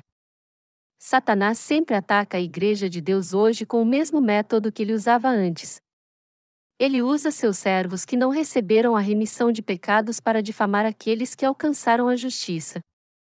Eles dizem: já que vocês não têm pecado, vocês podem pecar o quanto desejar seu coração então. Vocês têm que pecar muito para que a justiça de Deus seja manifestada ainda mais. Mas a questão não é essa. Nós só pecamos por causa da nossa fraqueza. Mas admitimos diante de Deus que estes pecados que cometemos na nossa fraqueza são errados e vivemos sem pecado porque nós cremos que o Senhor já levou todos eles sobre si. É por isso que quanto mais fracos formos, mais a justiça de Deus será glorificada em nosso coração e mais sua glória será exaltada. O apóstolo Paulo pergunta então: o que os judeus têm de melhor? Qual a vantagem de crer em Jesus? Não há vantagem alguma se os cristãos não crerem no Evangelho da água e do Espírito. Se os cristãos não crerem no Evangelho da água e do Espírito, isto é, se eles não crerem na justiça de Deus, não é vantagem alguma crer em Jesus, já que eles creem somente no sangue da cruz. Isso é o mesmo que crer em outra religião que não lhes traz benefício algum. A fé só traz benefício para quem crê no Evangelho da água e do Espírito que expressa a justiça de Deus. E mesmo que os justos que receberam a remissão de pecados cometam algum pecado neste mundo, tudo o que eles têm a fazer é admitir que pecaram, mas todos estes pecados já foram remidos, pois Jesus já os tirou há muito tempo. E é isso mesmo. Nós pecamos mais só porque recebemos a remissão de pecados e não nos preocupamos mais com a condenação do pecado. Vocês que creem em Jesus devem voltar para o Evangelho da água e do Espírito. Aí então vocês terão a justiça de Deus porque irão alcançá-la. Os frutos do evangelismo se tornam abundantes quando a bênção de crer na justiça de Deus habita em nosso coração. Romanos 3 horas e 8 minutos. E por que não dizemos, como alguns, blasfemando, afirmam que dizemos façamos males, para que venham bens? A condenação desses é justa. Alguns que não conhecem a justiça de Deus dizem dos que creem nela: se a verdade da água e do Espírito que abriga a justiça de Deus tirou todos os pecados que uma pessoa ainda vai cometer em sua vida, então não tem problema ela continuar pecando. Mas o apóstolo Paulo diz claramente que as pessoas cometerão pecados no futuro, depois de receberem a remissão de pecados, porque elas não poderão evitá-los por causa da sua fraqueza, não porque elas querem cometê-los intencionalmente. Você não pode distorcer o evangelho da justiça de Deus à sua maneira. Aqueles que creem na justiça de Deus e receberam a remissão de pecados pecam até a morte porque são fracos, não porque eles querem pecar intencionalmente. O homem é um ser fraco. Isso significa que até o fim do mundo e até o seu último suspiro, o homem não poderá evitar o pecado porque é um ser fraco. Você peça intencionalmente, só porque quer? Existe uma razão pela qual pecamos enquanto vivemos neste mundo, e esta razão é a nossa fraqueza. Mas o Senhor já levou de uma vez por todas sobre si ao ser batizado e ao morrer na cruz até os pecados que cometemos no futuro. Foi assim que ele apagou todos estes pecados. Por isso, você não pode considerar errada a fé dos que creem na justiça de Deus. E eu espero que você entenda que pensar assim é o mesmo que se afastar da palavra de Deus e não crer no Evangelho que contém a sua justiça, assim como não receber a eterna remissão de pecados de uma vez por todas pela fé. Até hoje os cristãos continuam levando uma vida religiosa e moralista. E é por pensar assim que eles ficam preocupados de fazer algo moralmente errado. Mas Deus deseja que todos creiam na remissão de pecados que se encontra na justiça de Deus. Se você não crer no Evangelho da água e do Espírito que contém a justiça de Deus, você será eternamente pecador por não ter recebido a remissão de pecados. Simplesmente não há nenhum justo. Romanos 3 horas e 9 minutos. Pois que? Somos nós melhores do que eles? De maneira nenhuma, pois já demonstramos que, tanto judeus como gregos, todos estão debaixo do pecado. Este versículo não quer dizer que quem crê na justiça de Deus está debaixo do pecado. Aqueles que creem na justiça de Deus já venceram todos os seus pecados. Entretanto, os judeus daquela época tinham pecado porque não criam em Jesus. Este versículo diz: Somos nós melhores do que eles? Mas o texto nos diz que tanto judeus quanto gentios estão igualmente sob o pecado e precisam receber a remissão de pecados por meio da justiça de Deus.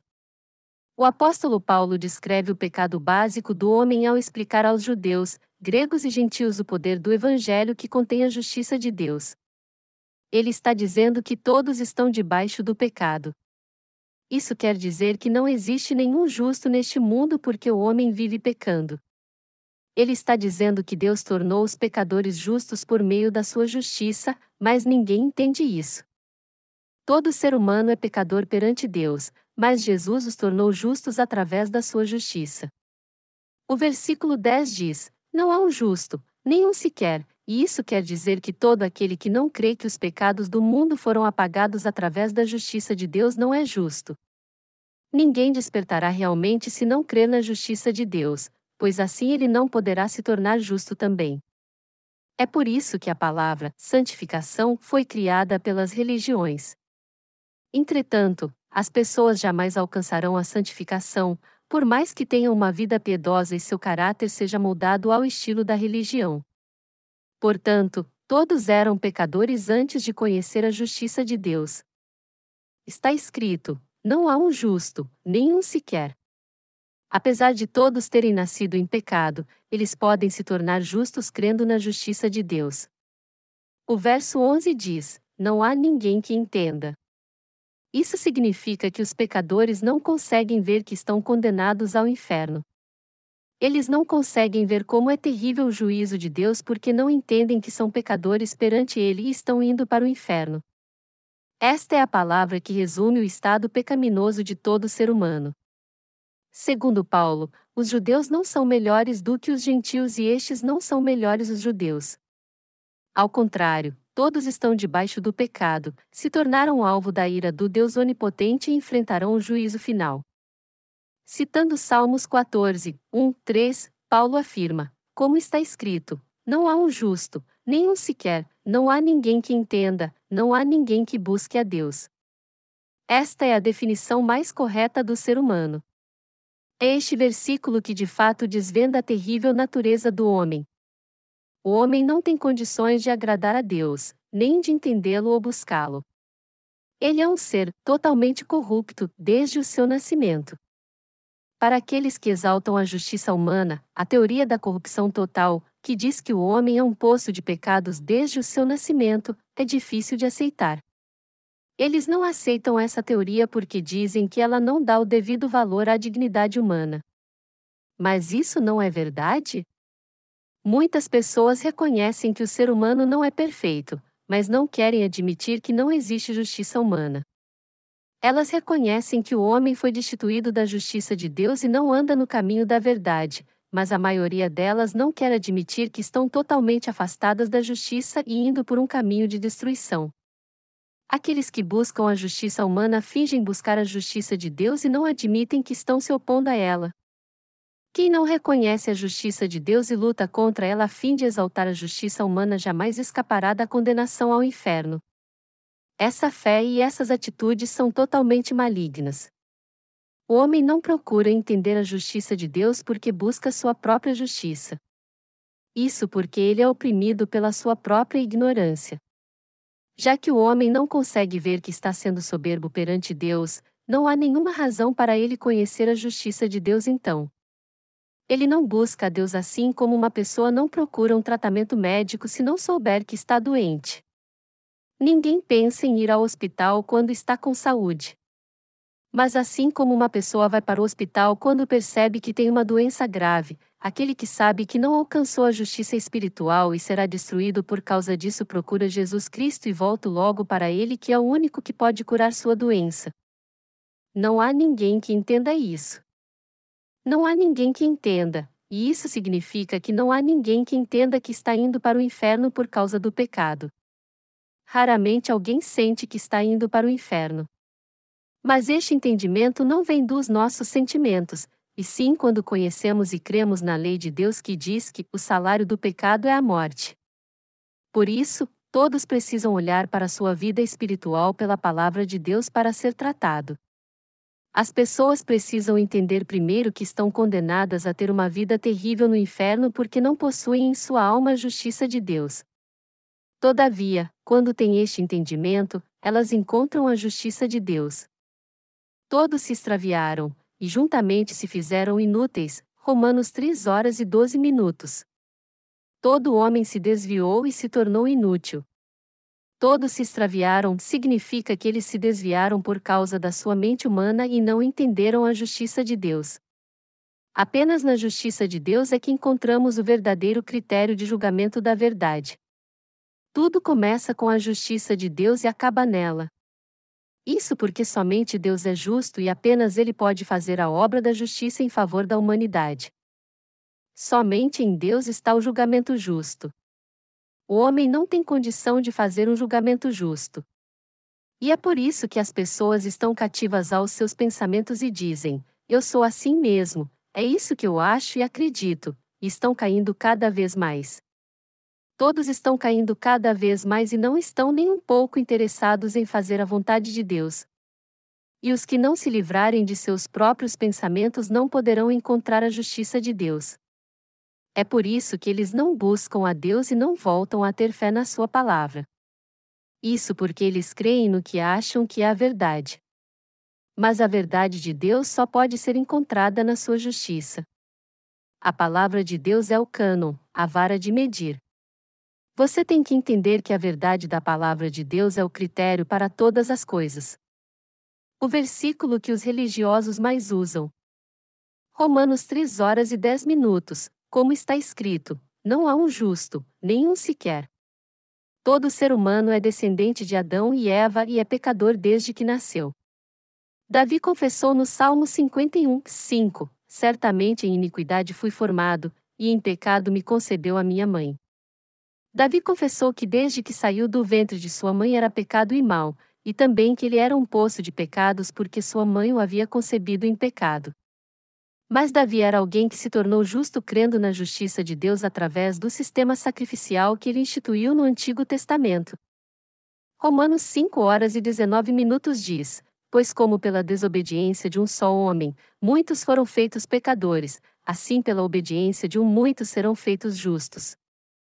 É por isso que não há ninguém que não tenha nascido em pecado. Paulo está dizendo que não há ninguém neste mundo que seja justo desde o princípio, mas que Deus tornou justos aqueles que creem no Evangelho da água e do Espírito através da sua justiça. Temos que entender e crer na Bíblia pela justiça de Deus. Deus está dizendo que todos nasceram em pecado, mas que se tornaram justos pela sua justiça. Ao lermos o texto de Romanos 3 horas e 10 minutos, temos que entender bem que todos que alcançaram a justiça de Deus crendo em Jesus não são pecadores. O que Paulo está dizendo neste texto revela nosso estado pecaminoso antes de crermos na justiça de Deus. A palavra não está dizendo aqui que não existe nenhum justo no mundo. Ela está falando do nosso estado pecaminoso antes de crermos na justiça de Deus. Porque os religiosos gostam de dizer que não há nenhum justo. Há muitos cristãos religiosos que têm uma fé religiosa e que usam esse texto em proveito próprio. Eles citam esse texto e acham que sua fé é adequada e correta. Ele afirma que sua fé em Jesus é muito bíblica. Por isso, nós temos que dizer a essas pessoas claramente o que esse texto quer dizer e ensiná-los da forma correta. Todos estão debaixo do pecado porque não encontraram a justiça de Deus, Romanos 3 horas e 9 minutos diz: Pois que? Somos nós melhores do que eles?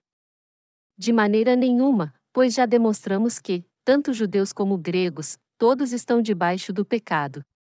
Paulo está dizendo aqui que ele também está debaixo do pecado? Nós temos que ler esse versículo com essa pergunta na mente. Mas primeiro nós água e do Espírito e a si mesmo. E a resposta é não, ele não e temos que entender se o apóstolo Paulo aplica a si mesmo a passagem de Romanos capítulo 3, versículo 9 ao 18. Nós também temos que descobrir se ele inclui nela aqueles que alcançaram a justiça de Deus crendo no evangelho da Nui. Em outras palavras, os justos não foram incluídos por Paulo em Romanos 3, 10, 18. Quando usamos aspas para destacar alguma palavra, isso significa que ela foi dita por alguém.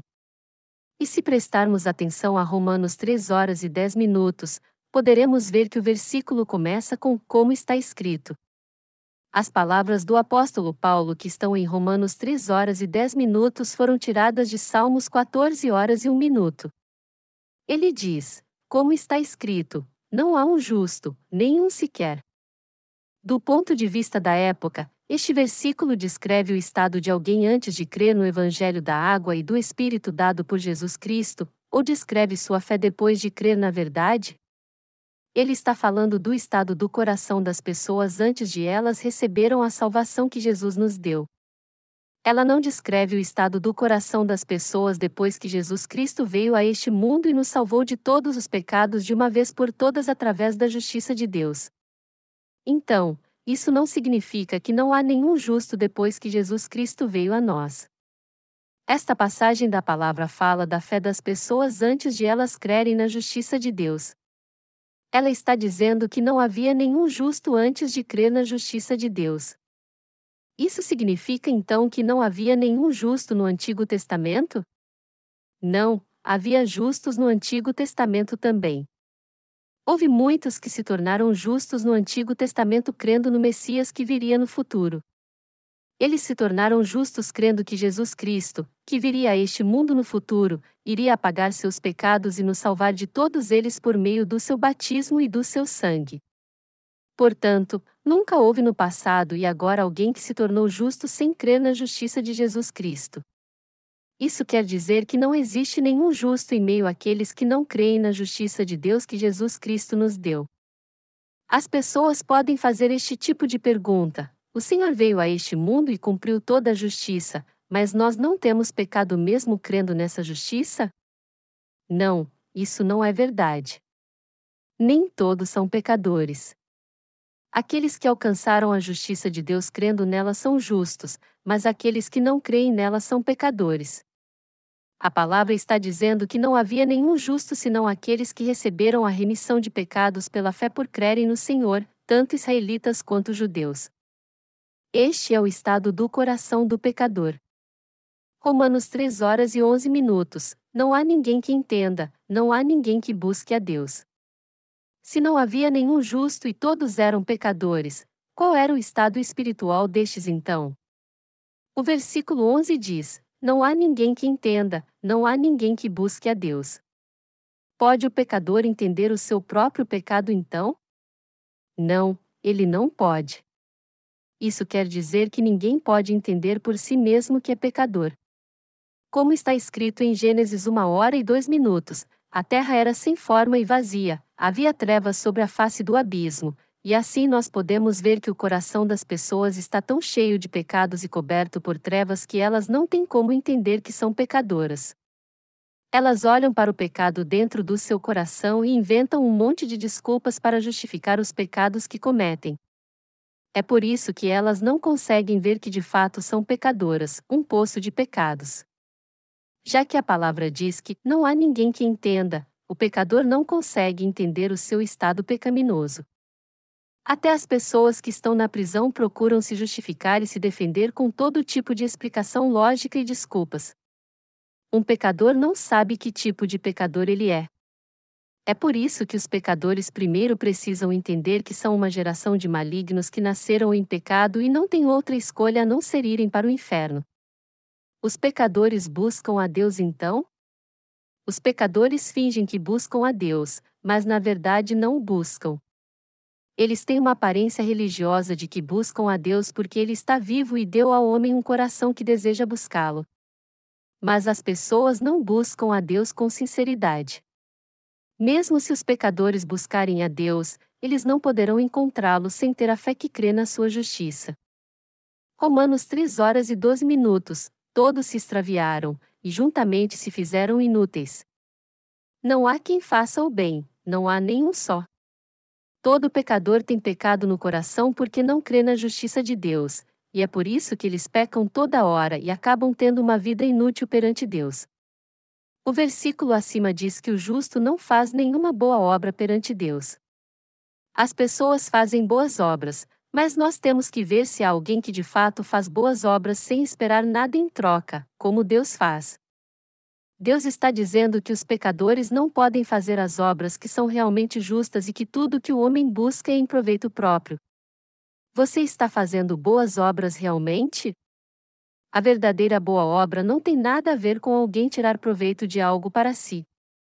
Deus disse que não há ninguém neste mundo que de fato faça a verdadeira boa obra, e que todo ser humano só busca seu próprio benefício.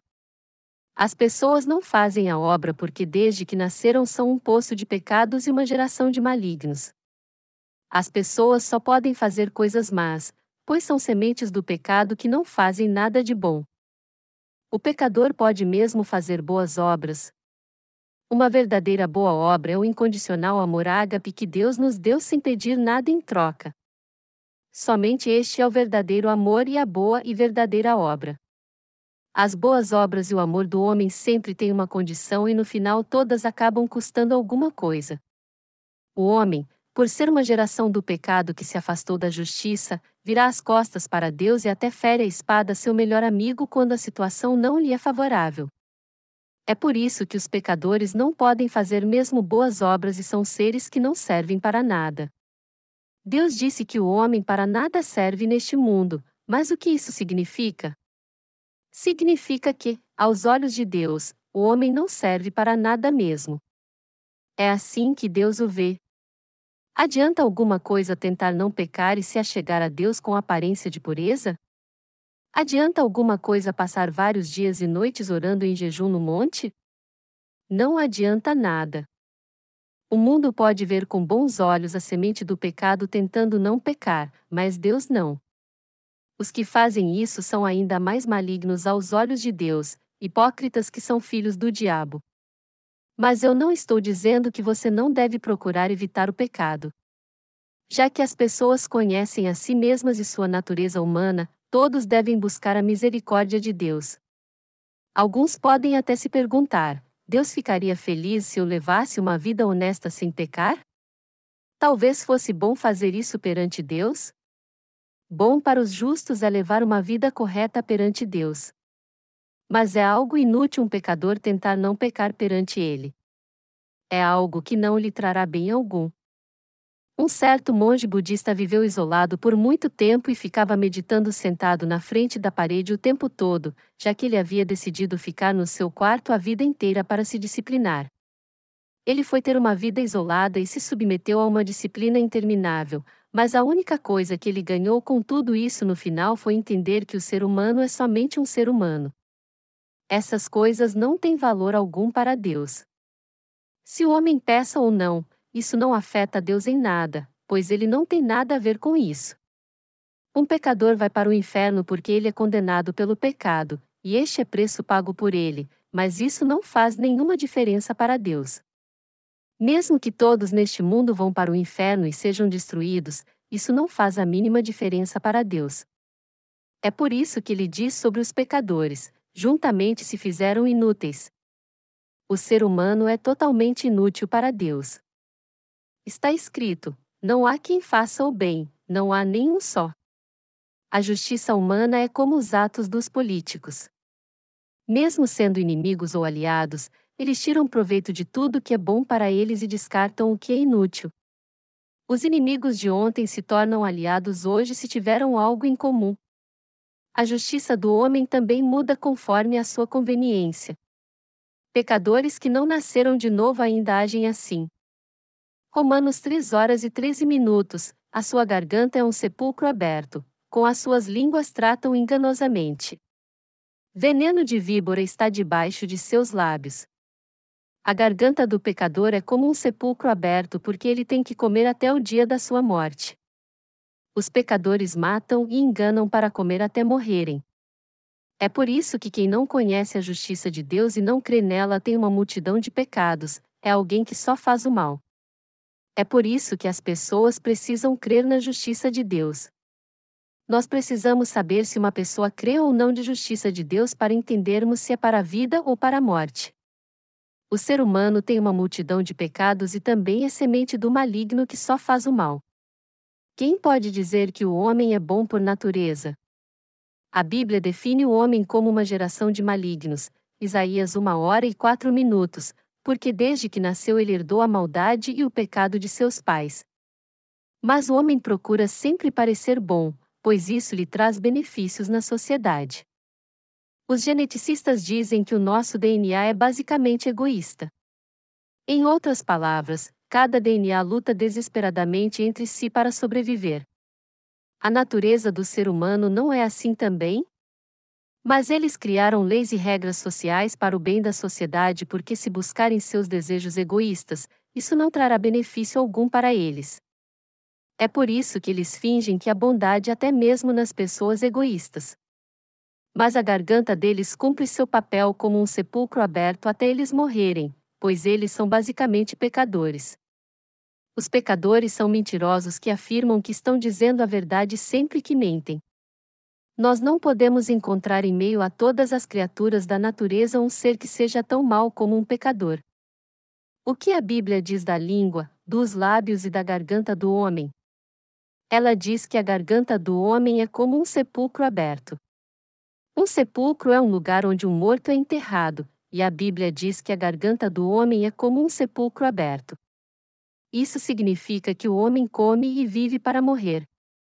Significa que todo ser humano parece já estar morto, apesar de falar e sua garganta ainda estar aberta. É por isso que, mesmo comendo, ele acaba morrendo. O meu desejo é que você entenda que, apesar de estar respirando, o pecador não vive de fato, pois ele já perdeu sua vida. E a texto continua dizendo: com as suas línguas tratam enganosamente. Muitas pessoas deixam este mundo depois de enganarem umas às outras. Elas mentem sobre várias coisas, mentem sobre Deus, mentem para si mesmas e para os seus familiares elas deixam este mundo depois de uma vida de mentiras. Nada mais do que mentiras sai da boca do pecador que não recebeu a remissão de pecados. A boca do pecador só vive pecando porque ele não pode falar da justiça de Deus que salva toda a humanidade. Há veneno de víbora nos lábios dos pecadores. Eles oram quando vão comer, mas depois usam sua boca para amaldiçoar. Há veneno mortal de víbora nos lábios dos pecadores. Eles têm veneno que podem matar pessoas. Eles parecem agradáveis e doces por fora, mas sempre enganam e mentem para as pessoas dizendo palavras que ferem uns aos outros.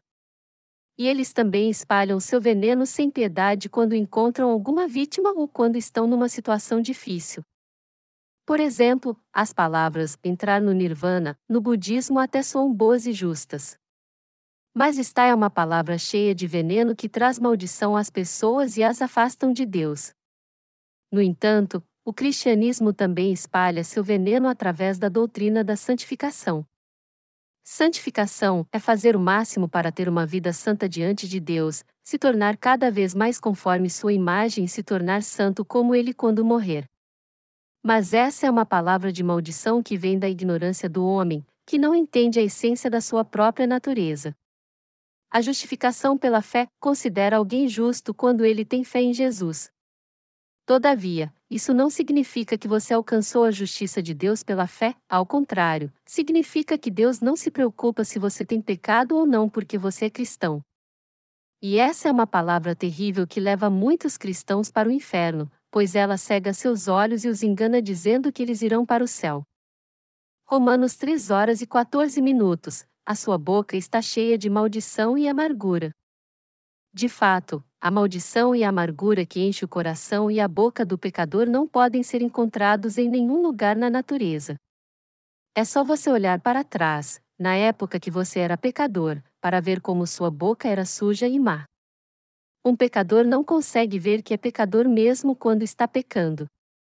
Isso porque sua natureza não lhe permite ver que o pecado é mau, que ele tem basicamente a mesma essência do pecado. A Bíblia diz que até os falsos profetas te abençoam se você der a eles algo de comer, mas que essa mesma boca te amaldiçoa se você não fizer isso. Entre os pastores que não creem na justiça de Deus e não a conhecem, há alguns que se mostram muito alegres quando os membros de sua igreja lhes dão algo, o que sai da boca de outros, porém, é só maldição. Isso porque, em sua essência, o pecador tem uma multidão de pecados. É por isso que os pastores, os leigos e até os gentios espirituais têm que crer na palavra da água e do Espírito que contém a justiça de Deus. Todos os pecadores têm que crer na justiça de Deus, pois é ela que faz com que eles recebam o dom do Espírito Santo. Todo o mal é tirado e você se torna um servo de Deus que pratica a sua justiça depois que você crê nela e o Espírito Santo passar a habitar em seu coração. Os pecadores vivem pecando porque são cheios de maldade e maldição. Sua boca prefere o mal e maldição sempre que eles estão numa situação difícil. O homem não pode viver por si mesmo porque ele não é perfeito. Por isso, ele precisa viver em meio a outras pessoas, precisa de lei, de regras e normas para que possam viver juntos, pois sua essência é pecadora e maligna. Você segue a lei para não ferir ninguém e não ser ferido também, não porque você está inclinado a ter uma vida cheia de virtude. A maldição e a maldade tomam conta dos pecadores. Por isso, eles precisam da lei para controlar sua maldade. O homem prefere a maldade e maldições conforme a situação e sempre que passa por uma situação difícil. Romanos 3 horas e 15 minutos. Os seus pés são ligeiros para derramar sangue. Aqueles que não conhecem a justiça de Deus em sua vida têm pecado no coração. É por isso que eles são chamados de pecadores. Os pecadores que têm pecado no coração gostam de pecar e fazem isso com muita facilidade. Mas se você quiser se livrar deste pecado maligno, creia na palavra da água e do Espírito que contém a justiça de Deus. Deste modo, você verá que seus pés se desviarão do pecado. O Senhor disse que a árvore boa dá bons frutos segundo a sua espécie, assim como a árvore ruim dá frutos ruins segundo a sua espécie também. Se você continuar a desejar e cometer os pecados que você não quer cometer, você tem que examinar o seu coração para ver se nela habita a justiça de Deus ou não. Crer em Jesus sem conhecer a justiça de Deus é o mesmo que uma árvore ruim tentar dar bons frutos. O pecador se apressa em pecar. Mas por que o pecador gosta de pecar? Os pecadores sempre pensam o que fazer, ou seja, pensam em que pecado que vão cometer. Do ponto de vista cristão, eles não buscam apenas o prazer carnal, mas também enganam, magoam, ferem, roubam, pisam e matam as pessoas. Os pecadores são sementes do pecado e do maligno, por isso seu desejo de pecar cresce ainda mais às escuras e eles acabam cometendo mesmo todo tipo de pecado. Alguns até se animam quando veem sangue e sentem prazer no sofrimento, quando sentem dor. O homem é uma geração de malignos que se apressa a pecar sempre que pode. Isso quer dizer que todo aquele que não nascer de novo é assim. Romanos 3, 9, 18 nos fala sobre isso. Os justos que nasceram de novo têm que entender que, no que diz respeito à sua carne, eles também pertencem a essa geração, e têm que crer nisso também. Quando entendemos isso, nós reconhecemos a necessidade da evangelização através do Evangelho da Água e do Espírito. E nós podemos pregá-lo aos pecadores quando entendemos plenamente que tipo de geração pecaminosa realmente somos. O pão dos pecadores é o pecado, mas o pão dos justos é crer na justiça de Deus e pregá-la. E se você não resolver o problema do pecado crendo na justiça de Deus? Romanos 3 horas e 16 minutos, nos seus caminhos há destruição e miséria.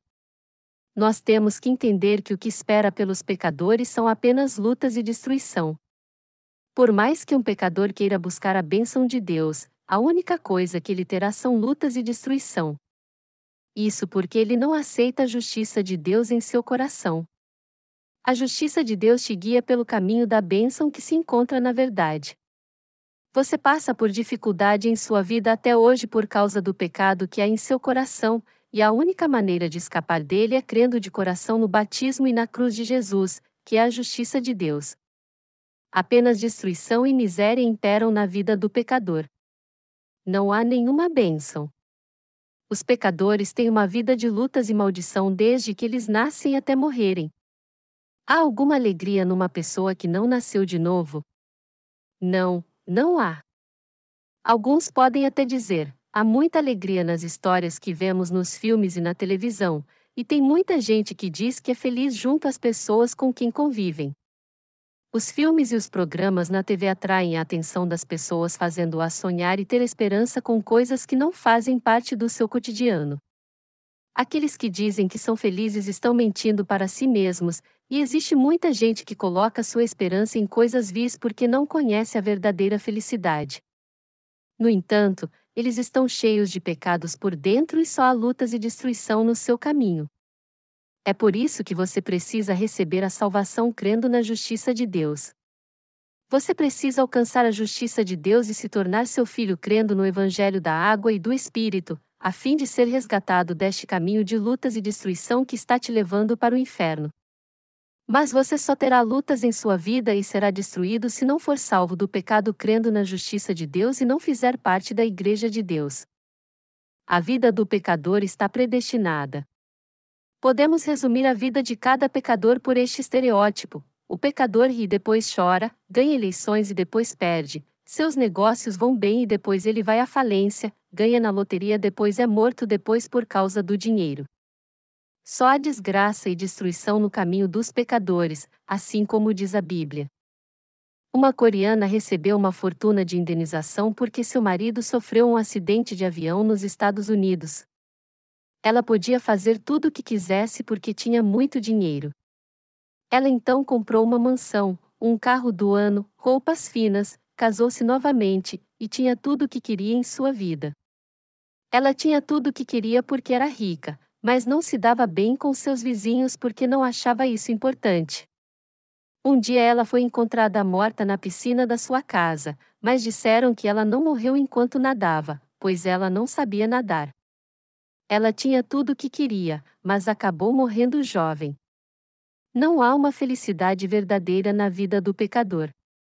E mesmo que ele tenha tudo neste mundo, só há desgraça e destruição na sua vida. Romanos 3 horas e 17 minutos, e não conhecem o caminho da paz. Aqueles que não conhecem a justiça de Deus não a possuem em seu coração. Você sempre resolve seus problemas com a justiça de Deus? De fato, a justiça de Deus resolve todos os problemas com os pecados, a maldição e o sofrimento. A maioria das pessoas quer ter paz no coração do seu próprio jeito. Alguns tentam ter paz fazendo yoga, outros com bens materiais, e outros ainda com orações de arrependimento, mas nada disso por nos dar a paz eterna. A paz eterna não é temporária e só alcançamos quando cremos no batismo que nosso Salvador recebeu e no seu sangue derramado. A única coisa que trazer paz ao coração de alguém é a fé na palavra do Antigo e do Novo Testamento, a palavra de Deus. A palavra de Deus da água e do Espírito escrita na Bíblia guia nosso coração a um caminho de paz. O pecador tem paz? Há paz no coração do pecador? Não há paz nem conforto no coração daqueles que não receberam a remissão de pecados. Eles estão sempre inseguros, oprimidos pelo pecado, e só esperam o dia de serem julgados por causa de seus pecados. Eles tentam ter o máximo de alegria nessa vida porque têm medo que seus últimos dias cheguem logo. Eles comem, se alegram e têm uma alegria passageira neste mundo, porque eles sabem que um fim miserável os aguarda. Quando perguntamos a um pecador: qual o propósito da sua vida? Ele responde: ter prazer. Quando vamos ao cemitério na Coreia, nós vemos muitas lápides colocadas pelas pessoas. As famílias ricas mandam até fazer estátuas para colocar no seu túmulo, porém as pessoas comuns geralmente colocam uma lápide em cada lado do seu túmulo. Isso significa prazer. Ele viveu assim e morreu ao chegar sua hora. Eles então mandam colocar uma estátua no formato de um falo em cada lado do seu túmulo para levar os prazeres dessa terra para o outro mundo.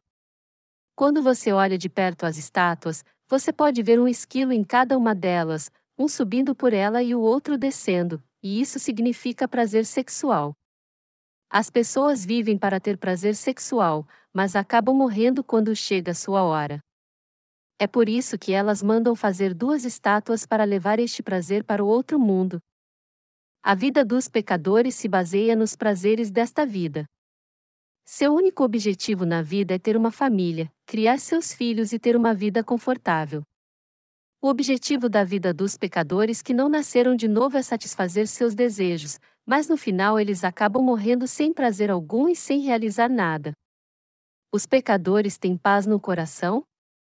Como eles podem ter paz se há pecado no seu coração?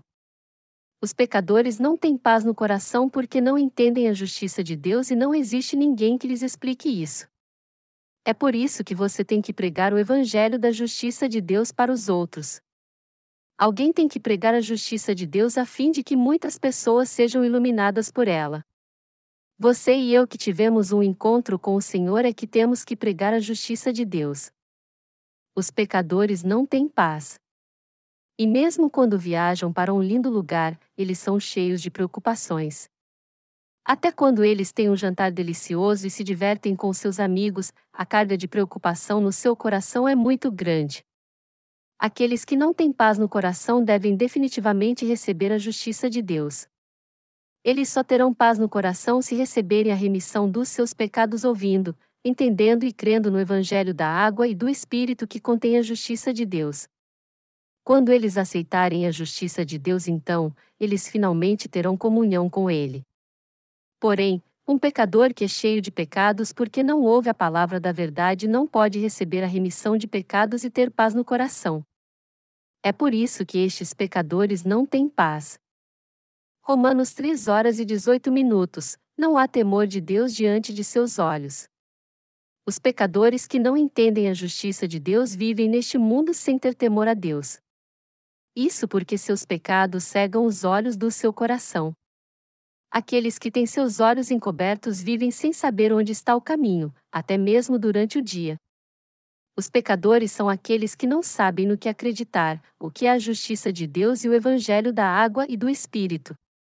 É por isso que eles vivem neste mundo sem nenhum temor, apesar de estarem destinados ao inferno por causa dos seus pecados. Eles não têm o mínimo interesse na justiça de Deus, mesmo sabendo que serão lançados no inferno amanhã. Segundo o versículo acima, os pecadores têm temor a Deus no coração? Não, eles não têm. Os justos então têm temor a Deus no coração? Sim, eles têm. Os pecadores reclamam mais de Deus do que têm temor e admiração por Ele no coração. Eles dão lugar à sua amargura e perguntam: Onde está Deus? Se Deus existisse, ele deixaria as pessoas mas sem punição, ele deixaria sem punição aqueles que levam uma vida desregrada com o dinheiro que roubaram ou aqueles que mataram muita gente, e faria pessoas como eu que tenho uma vida correta sofrer assim? Há uma razão em Deus permitir que o pecador passe por lutas neste mundo. Os pecadores se voltariam à dependência de Deus se não passagem por provações? Deus intencionalmente permite que as pessoas mais sofram neste mundo para que elas possam voltar para Ele. Deus permite que o mundo seja assim para que os pecadores possam dizer: Ó oh meu Deus, por favor, me ajude, e voltem para Ele. Mas há muitas pessoas que não entendem a intenção de Deus, não o temem e insistem que Ele não existe. Elas só buscam os prazeres deste mundo até a morte porque não temem a Deus. Muitas pessoas na Coreia creem no confucionismo. Elas acreditam que é muito importante adorar seus ancestrais e que isso é amor familiar. Mas podemos ver que até o amor familiar, que é a maior virtude coreana, não tem valor algum se não trouxer algo de bom para sua vida ou fazê-las crescer.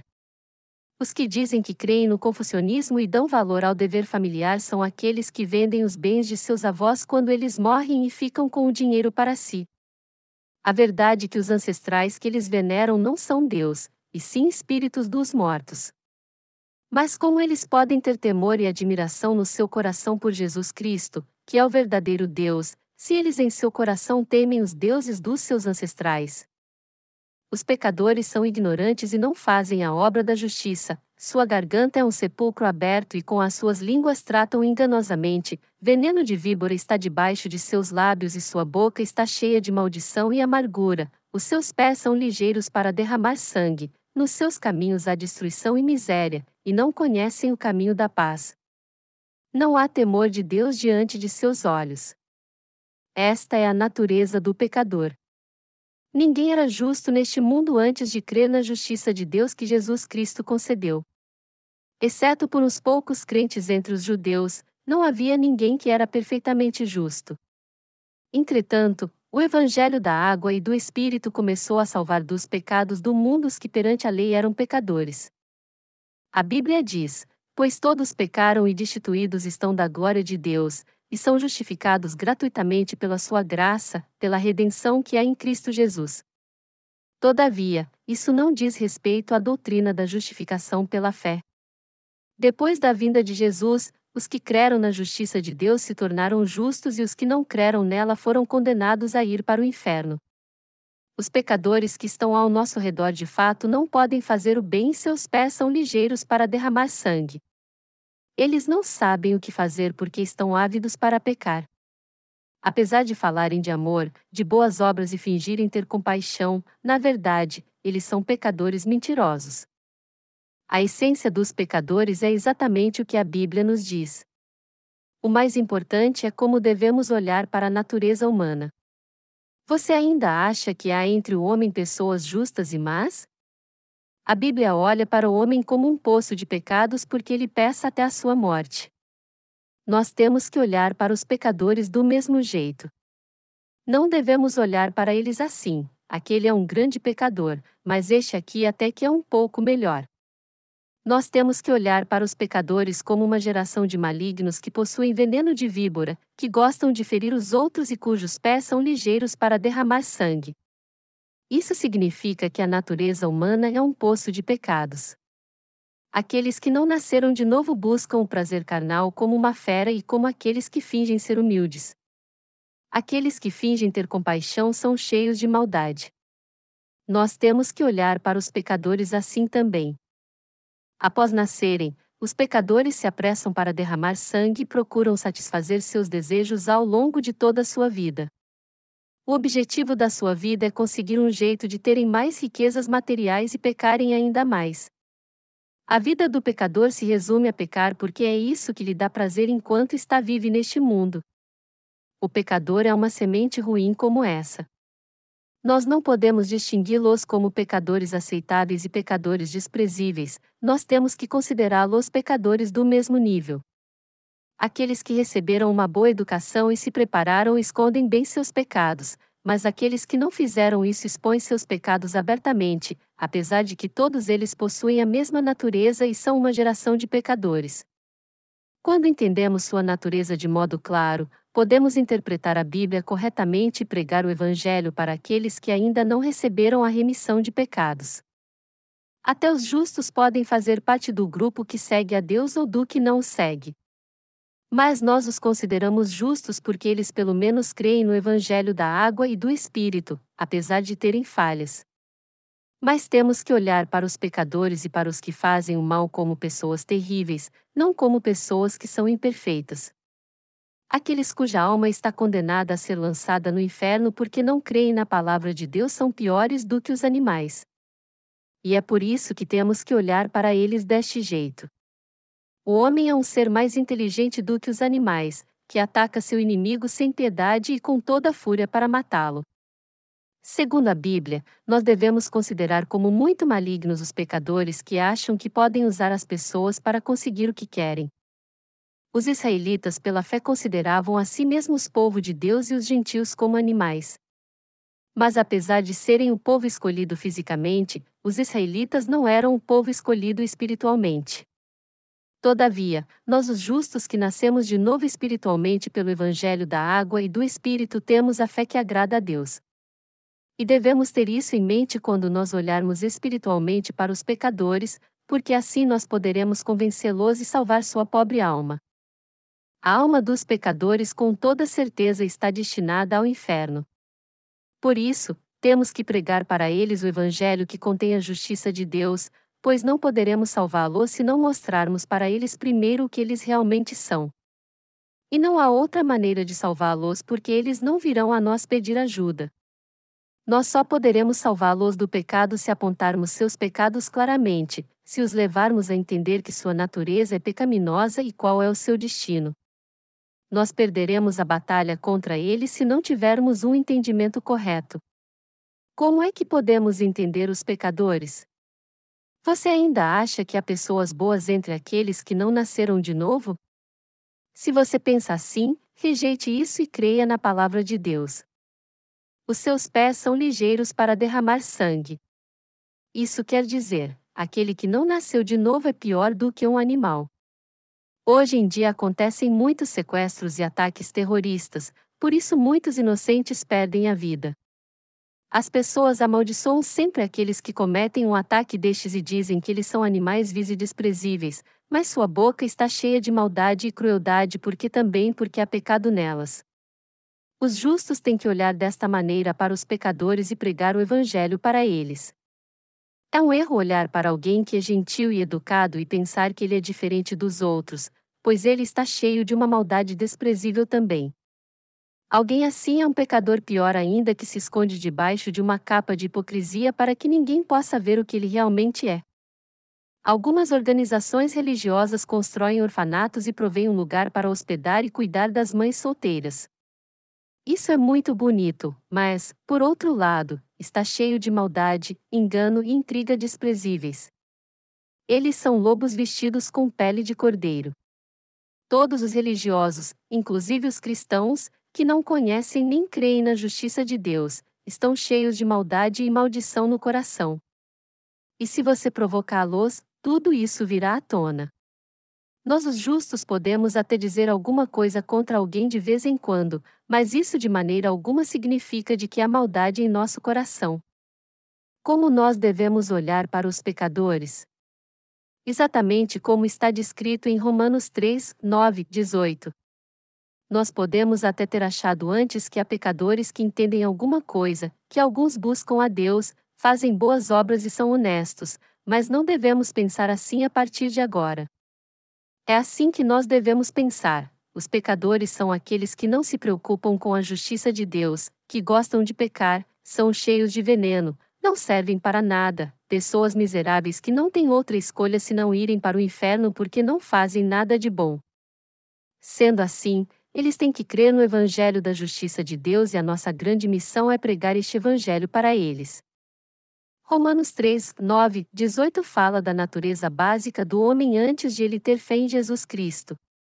Mas esta passagem não se aplica àqueles que creem na justiça de Deus que Jesus Cristo nos deu. Isso quer dizer que essa palavra é só para os pecadores.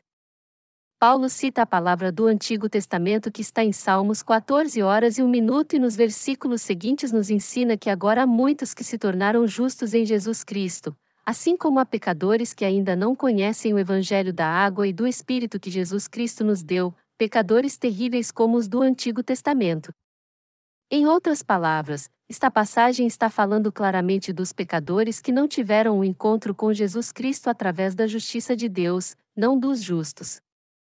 Mas os cristãos pecadores usam esta passagem como um meio de justificar sua afirmação de que a pessoa tem pecado mesmo crendo em Jesus. Mas esta palavra não pode ser usada para se justificar isso. O apóstolo Paulo está dizendo que todos os judeus e gentios, exceto os israelitas que creram em Jesus que viria no futuro, eram pecadores quando ele veio a este mundo. Ele diz que está é a razão de Deus ter dado a lei aos pecadores e enviado Jesus para trazer a todos eles a justiça de Deus. Segundo a palavra de Deus, Jesus Cristo foi concebido no ventre de Maria pelo Espírito Santo e nasceu neste mundo.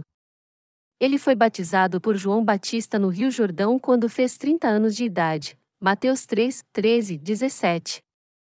Jesus levou todos os pecados deste mundo sobre si ao ser batizado por João Batista, derramar seu sangue na cruz e morrer ao nosso lugar condenado pelos nossos pecados.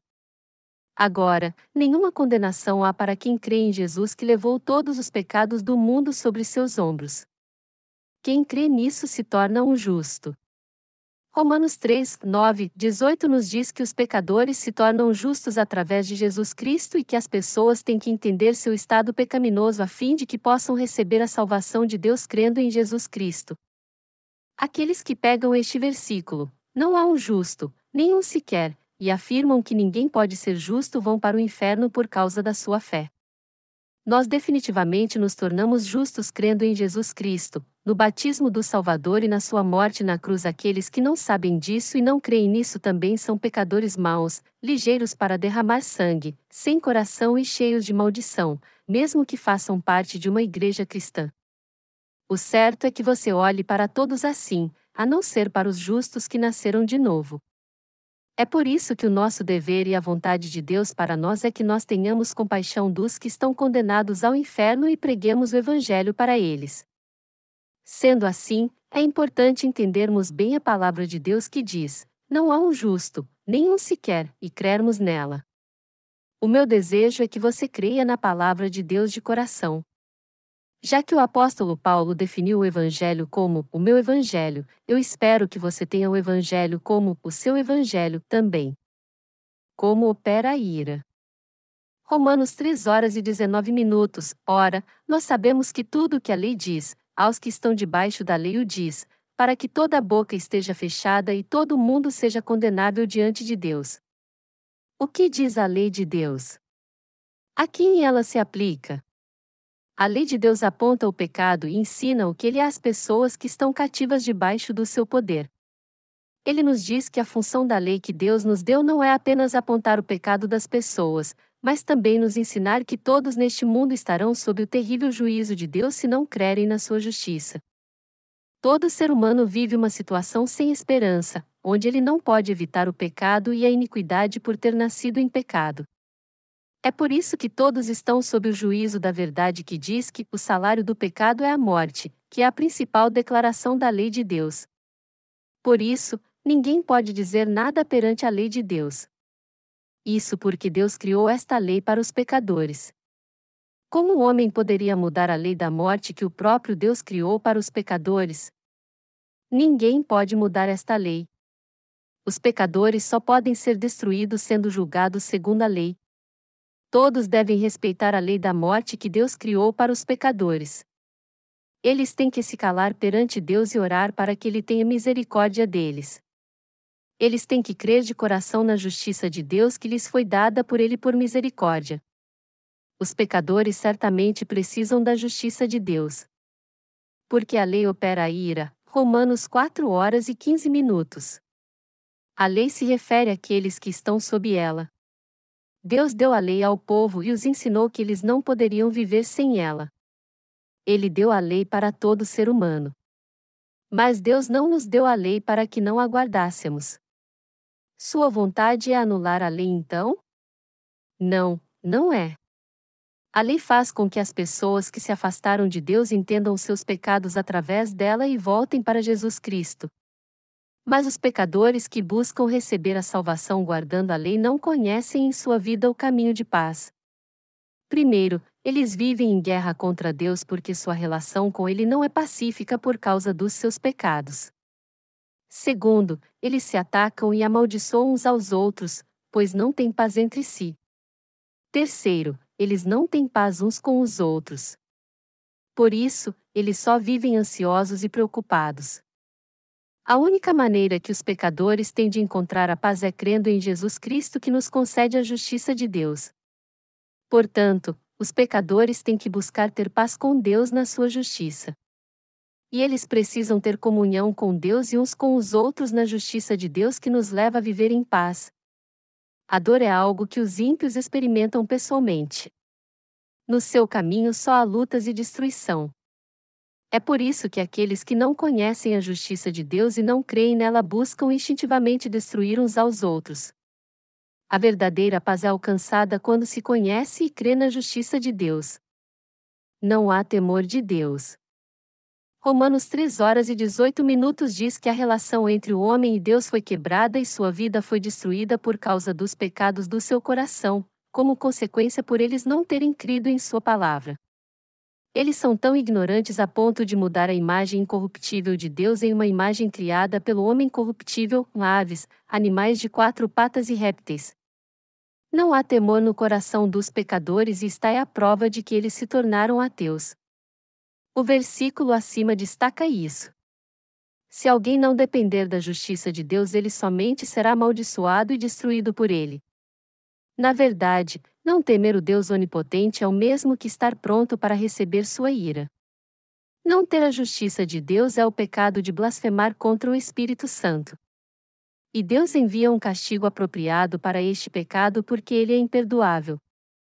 As pessoas estão envolvidas com o pecado e não temem a Deus que é santo e o único ser divino que traz sua ira e juízo. Ao contrário, elas temem os seres que foram criados por Deus por causa do pecado do homem. Que contradição absurda é essa! Elas temem as criaturas visíveis que irão perecer e não temem a Deus se colocando diante dele e confessando seus pecados. Não nos surpreende nada que o escritor de Salmos tenha dito: Bem-aventurado aquele que teme ao Senhor e anda nos seus caminhos. Essa palavra está correta. Como disse Paulo, o homem está à beira da destruição por causa dos seus pecados. Como então o problema do pecado que destrói o homem pode ser resolvido? O homem tem que ser salvo do pecado crendo na justiça de Deus que Jesus Cristo, o verdadeiro Deus, cumpriu. Somente essa fé pode evitar que ele seja destruído pelo pecado. Ninguém pode ser considerado justo pelas obras da lei. Romanos 3 horas e 20 minutos. Por isso ninguém será justificado diante dele pelas obras da lei, antes, pela lei vem o conhecimento do pecado. Ninguém pode deixar de ter pecado pelas obras da lei.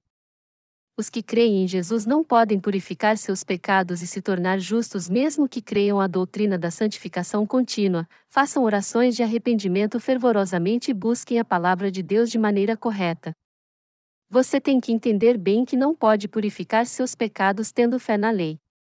Que tipo de fé pode purificar nosso pecado então? Você pode ser purificado de todos os seus pecados de uma vez por todas se crer na justiça de Deus.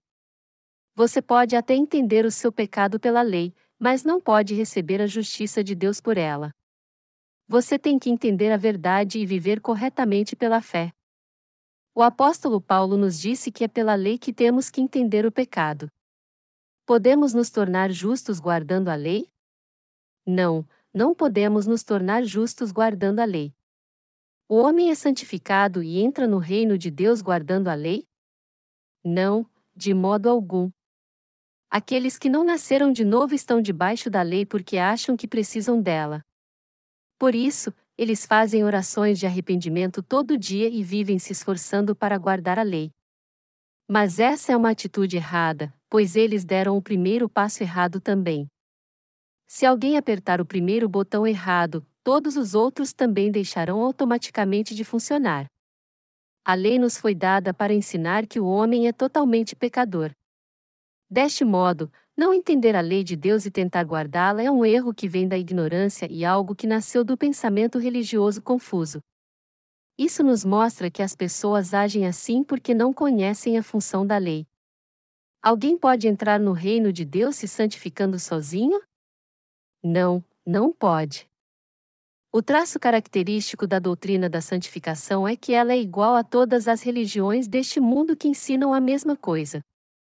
O budismo tem a doutrina do nirvana.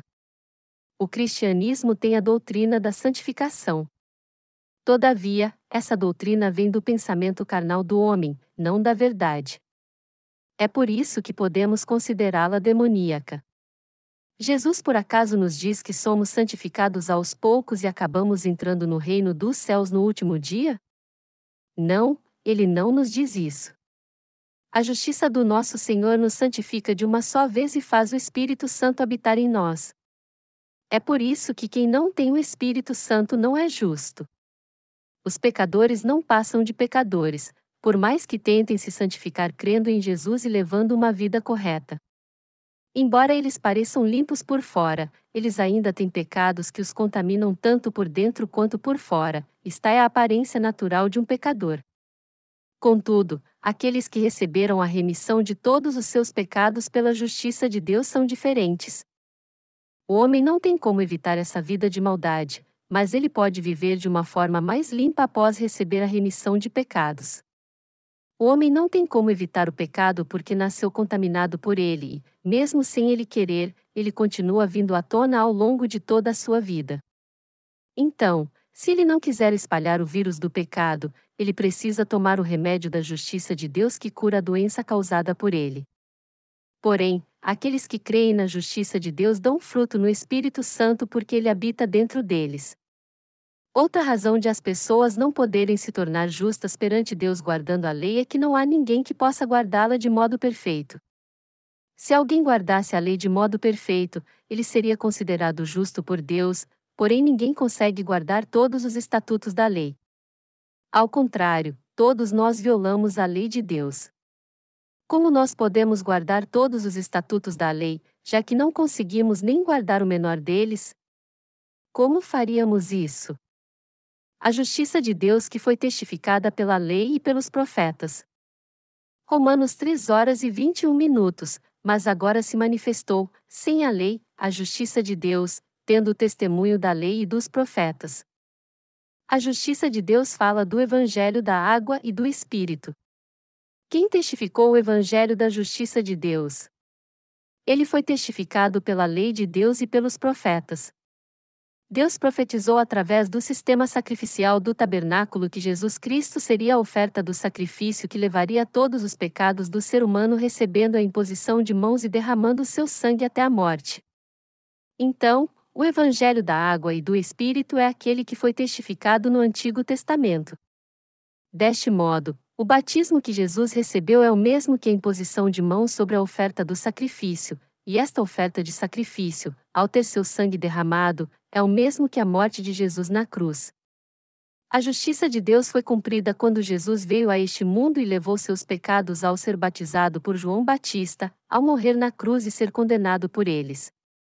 É dessa forma que a justiça de Deus salva os pecadores. Quando lemos as epístolas de Paulo mais atentamente, nós podemos ver que ele sempre usa expressões antônimas como antes e agora. Ele usa essas expressões porque viveu em trevas no passado, quando era cativo da lei, mas depois recebeu a gloriosa salvação. Essa mudança aconteceu na vida de Paulo a caminho de Damasco, já que ele era inimigo de Jesus e de seus discípulos antes disso acontecer.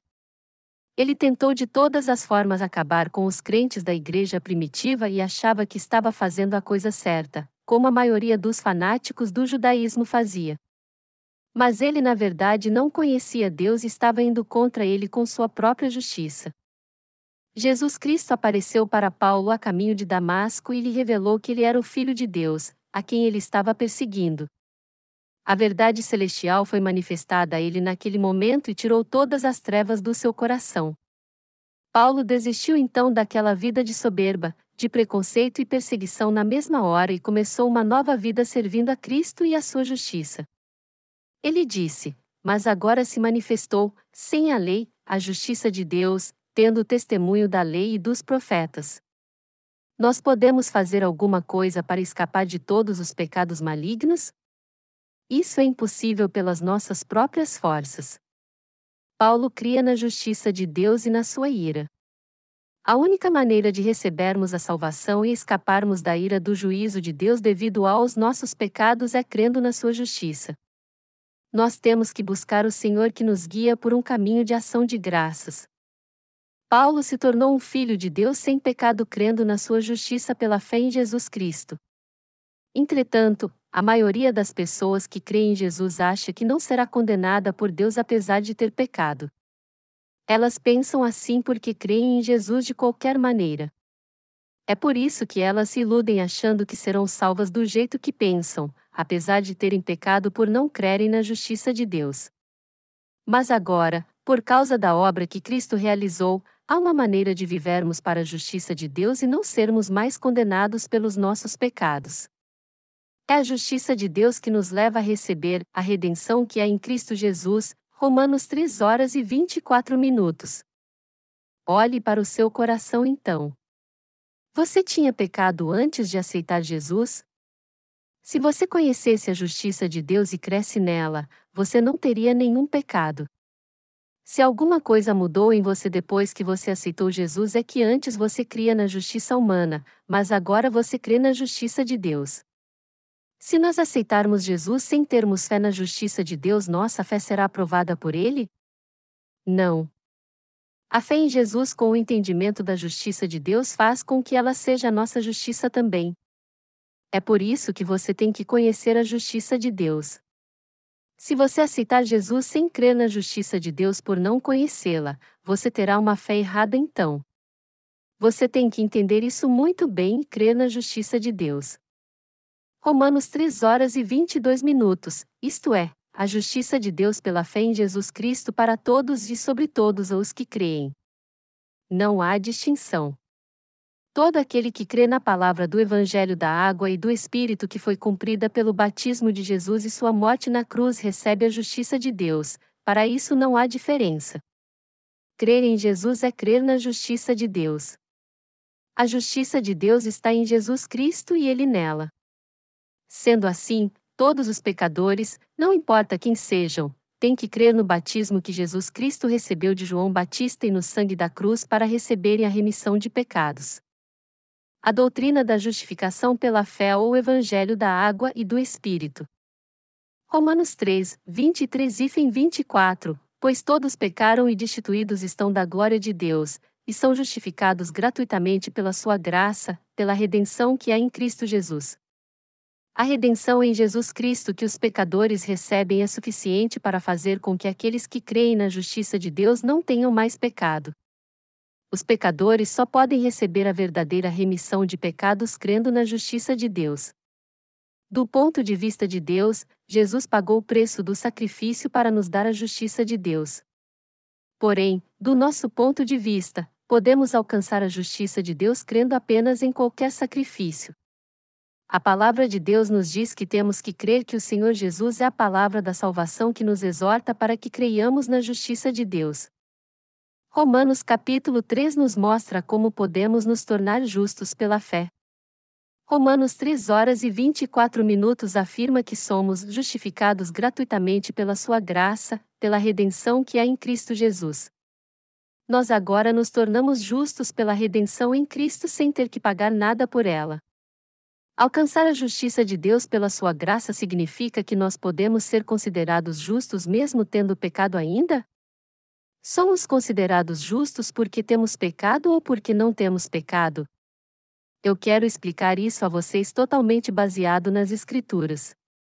A doutrina da justificação está correta?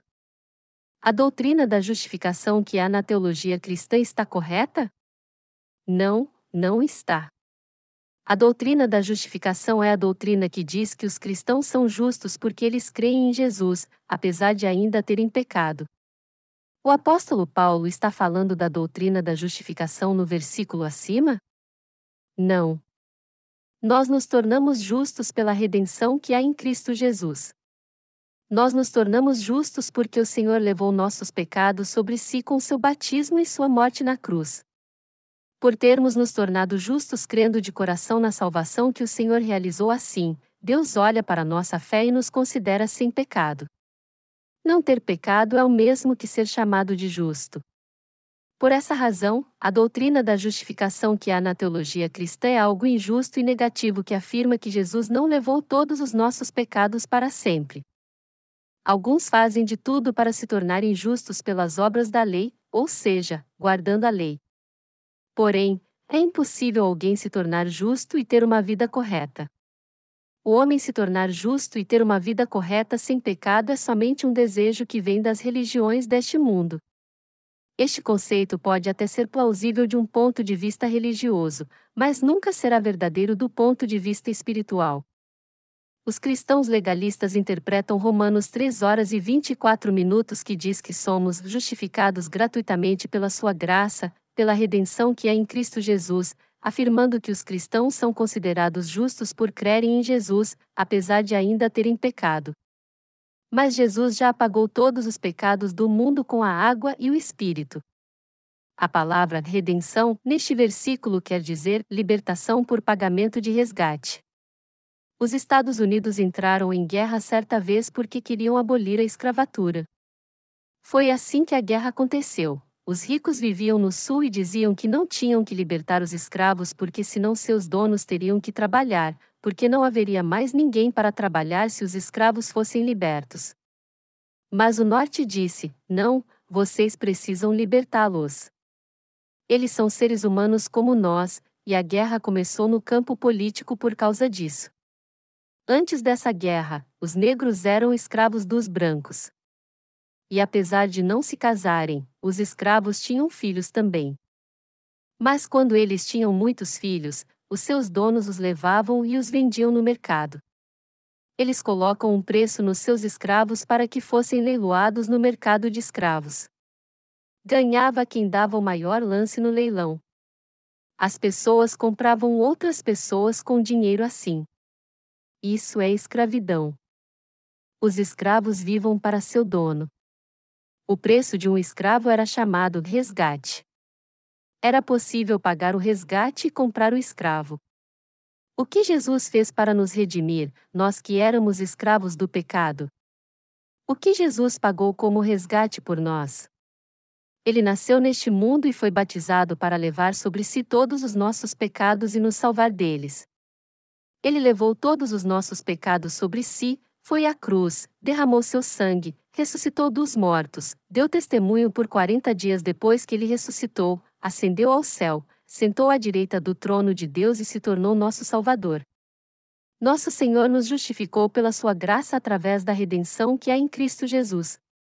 Nós recebemos a remissão de pecados, uma nova vida e a justiça de Deus, crendo nesta verdade. É por isso que está escrito que nós somos justificados gratuitamente pela sua graça, pela redenção que há em Cristo Jesus. Mas muitas pessoas neste mundo não acreditam que Jesus a salvou com o evangelho da água e do Espírito, embora elas façam de tudo para se tornar justas pelas obras da lei. Por isso, há no cristianismo hoje em dia muitos que têm uma fé que o corrompe e o torna apenas mais uma religião deste mundo. E estes são os pastores que ensinam a doutrina da justificação. Quem são aqueles que defendem a doutrina da justificação? Os filósofos das igrejas cristãs. São eles que buscam interpretar as Escrituras adequando-as à sua própria forma de pensar. Nosso Senhor é rejeitado por causa dessas pessoas. Os puritanos tiveram que deixar a Inglaterra e ir para os Estados Unidos porque foram muito perseguidos em sua terra natal. A primeira coisa que eles fizeram quando chegaram nos Estados Unidos foi construir igrejas e fazer cultos de adoração ao Senhor. Depois disso, eles abriram seminários para ensinar teologia, e os professores destes seminários eram teólogos e filósofos. Os membros do corpo docente filosófico ensinavam as pessoas como sábios. Eles liam o texto de Romanos 3 horas e 24 minutos, que diz que somos justificados gratuitamente pela sua graça, pela redenção que há em Cristo Jesus, o interpretavam e ensinavam assim: se crermos em Jesus, mesmo tendo pecado, nós seremos considerados justos. Embora eles entendessem o sentido das palavras redenção e graça de Deus, eles não as entendiam ligadas à verdade da água e do Espírito. Por isso, eles interpretaram esse texto de modo errado e no fim criaram a chamada doutrina da justificação. A doutrina da justificação é aquela que diz: os cristãos são considerados justos apesar de terem pecado.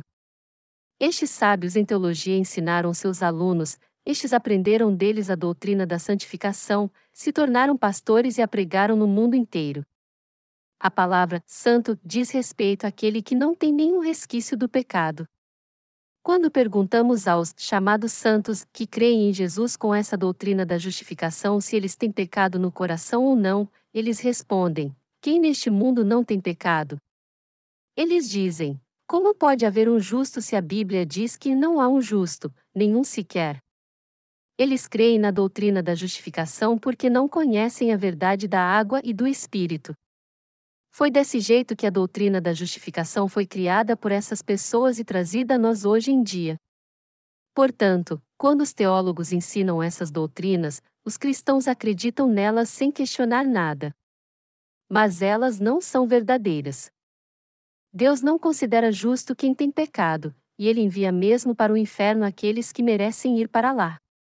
Deus abençoa os que merecem ser abençoados e tem misericórdia dos que merecem misericórdia os que merecem ser julgados por terem pecado serão realmente condenados. Mas muitos passaram a crer e entender de modo errado porque o ensino errado dos teólogos influenciou a todos neste mundo. Eles vão à igreja e chamam a si mesmo de santos, diáconos, presbíteros, pastores e dizem que são os pecadores salvos, apesar de terem pecado em seu coração. A principal característica daqueles que creem na doutrina da justificação é que todos eles são pecadores.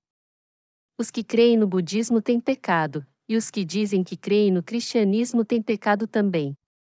Consequentemente, todos eles não alcançaram a justiça de Deus. Todos aqueles que não receberam a justiça de Deus pela fé são meramente religiosos. Tem muita gente assim no cristianismo. Os religiosos cristãos não são os verdadeiros cristãos. Somente aqueles que alcançaram a justiça de Deus podem ter uma verdadeira vida de fé. Se analisarmos a questão de uma pessoa ter pecado ou não da forma mais simples, veremos que todo aquele que crê tanto no budismo quanto no cristianismo tem pecado. Assim sendo, a fé na doutrina da justificação está toda errada. Onde essa doutrina da justificação começou então? Ela foi criada pela mente dos filósofos. Eles leram o versículo que diz que nós somos justificados gratuitamente pela sua graça, e usaram-no para criar a doutrina da justificação. Você pode ser considerado justo sim, apesar de ter pecado. E você pode ser considerado santo também.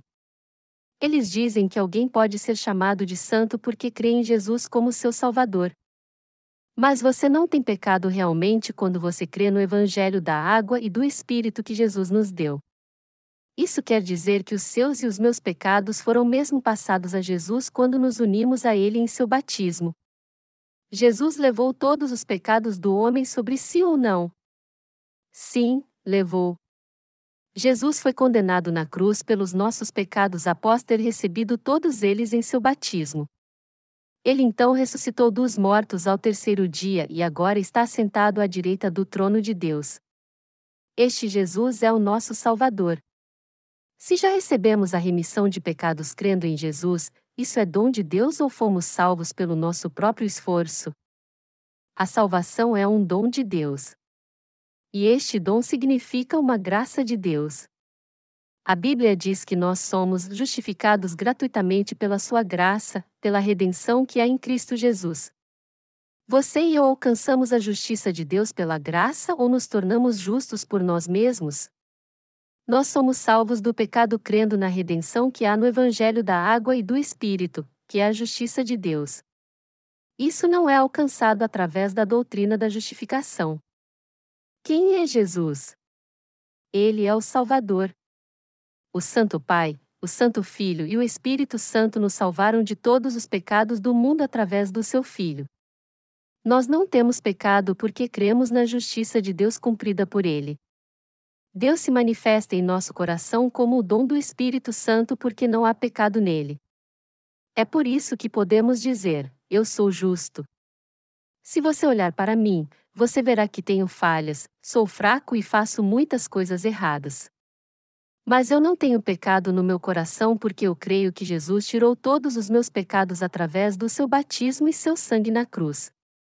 Quem crê na doutrina da justificação tem uma fé falsa, eles dizem que são cristãos, mas não entendem nada.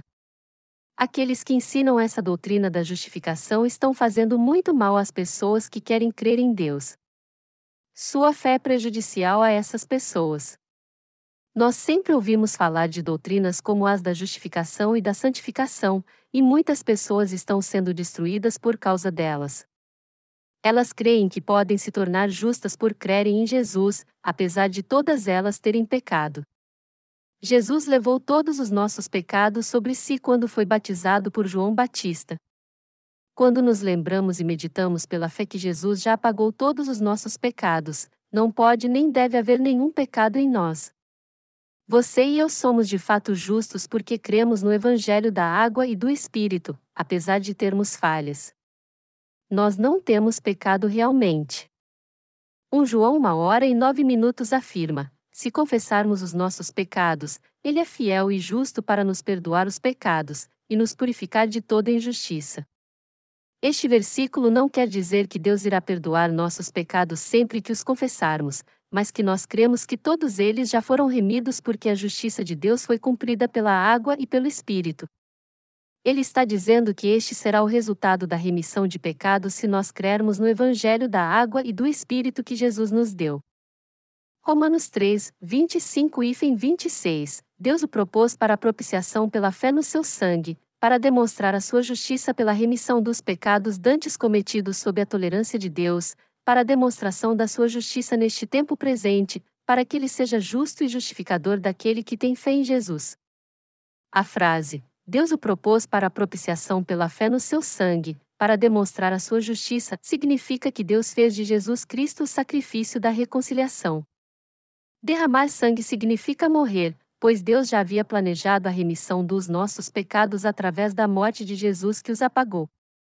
Jesus só pôde morrer em nosso lugar porque foi batizado antes.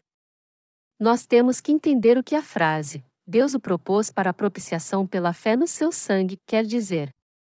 Essa palavra significa que Deus levou seu filho à morte porque a remissão dos pecados do homem seria realizada ao se pagar o preço por eles, ou seja, matando a oferta do sacrifício. O salário do pecado é a morte. E morte não significa algo físico apenas, mas espiritual também, que é o mesmo que ir para o inferno. Deus nos deu a lei para pudéssemos conhecer o pecado e através dela entender que durante toda a nossa vida não poderemos evitá-lo. Por isso, nós precisávamos de Jesus, e ele, sendo o mediador da nossa reconciliação com Deus, veio a este mundo, tirou todos os nossos pecados do ser batizado e derramou seu sangue para pagar o preço por eles. Deste modo, ele nos reconciliou com Deus. Portanto, Deus tornou aqueles que creem nisso seus filhos, e agora podemos ser chamados de filhos de Deus. Esta é a nossa remissão de pecados que já foi cumprida pela justiça de Deus. Mas o texto bíblico continua dizendo: para demonstrar a sua justiça pela remissão dos pecados dantes cometidos. Pela remissão de pecados aqui significa passar, transferir. Transferir também significa separar algo que deve ser tratado com mais atenção mas também significa não se preocupar muito com algo. A paciência de Deus dura muito tempo. Ele nos criou e há muito tempo tem sido paciente conosco. O homem peça muito agora e continuará pecando assim no futuro.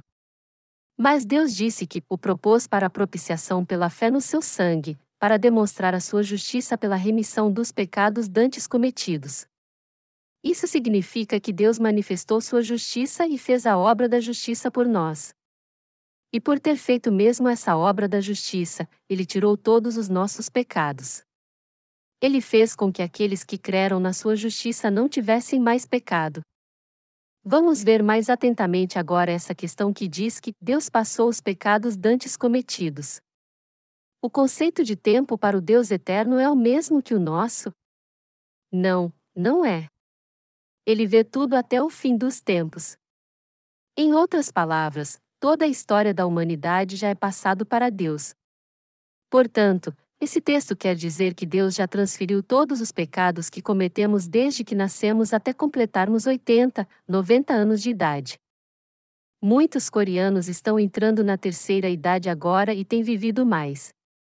A maioria de nós vive mais de 70 anos mas temos problemas sociais por causa da população idosa. Vamos dizer que você recebeu a remissão de pecados com 30 anos de idade. Bom, se você recebeu a remissão dos seus pecados com 30 anos, você ainda tem mais 40 anos para pecar, já que vai viver até os 70. Mas nosso Senhor veio a este mundo há dois mil antes de nascermos e foi batizado aos 30 anos, pregado na cruz e condenado pelos nossos pecados aos 33 anos, ressuscitou dos mortos e se tornou o nosso Salvador. O Senhor já levou sobre si todos os nossos pecados porque já sabia que nós nasceríamos neste mundo dois mil anos depois e pecaríamos até morrermos. Isso significa que Ele não somente levou os pecados nos nossos filhos e netos, mas também os que os nossos descendentes irão cometer até o dia de sua morte.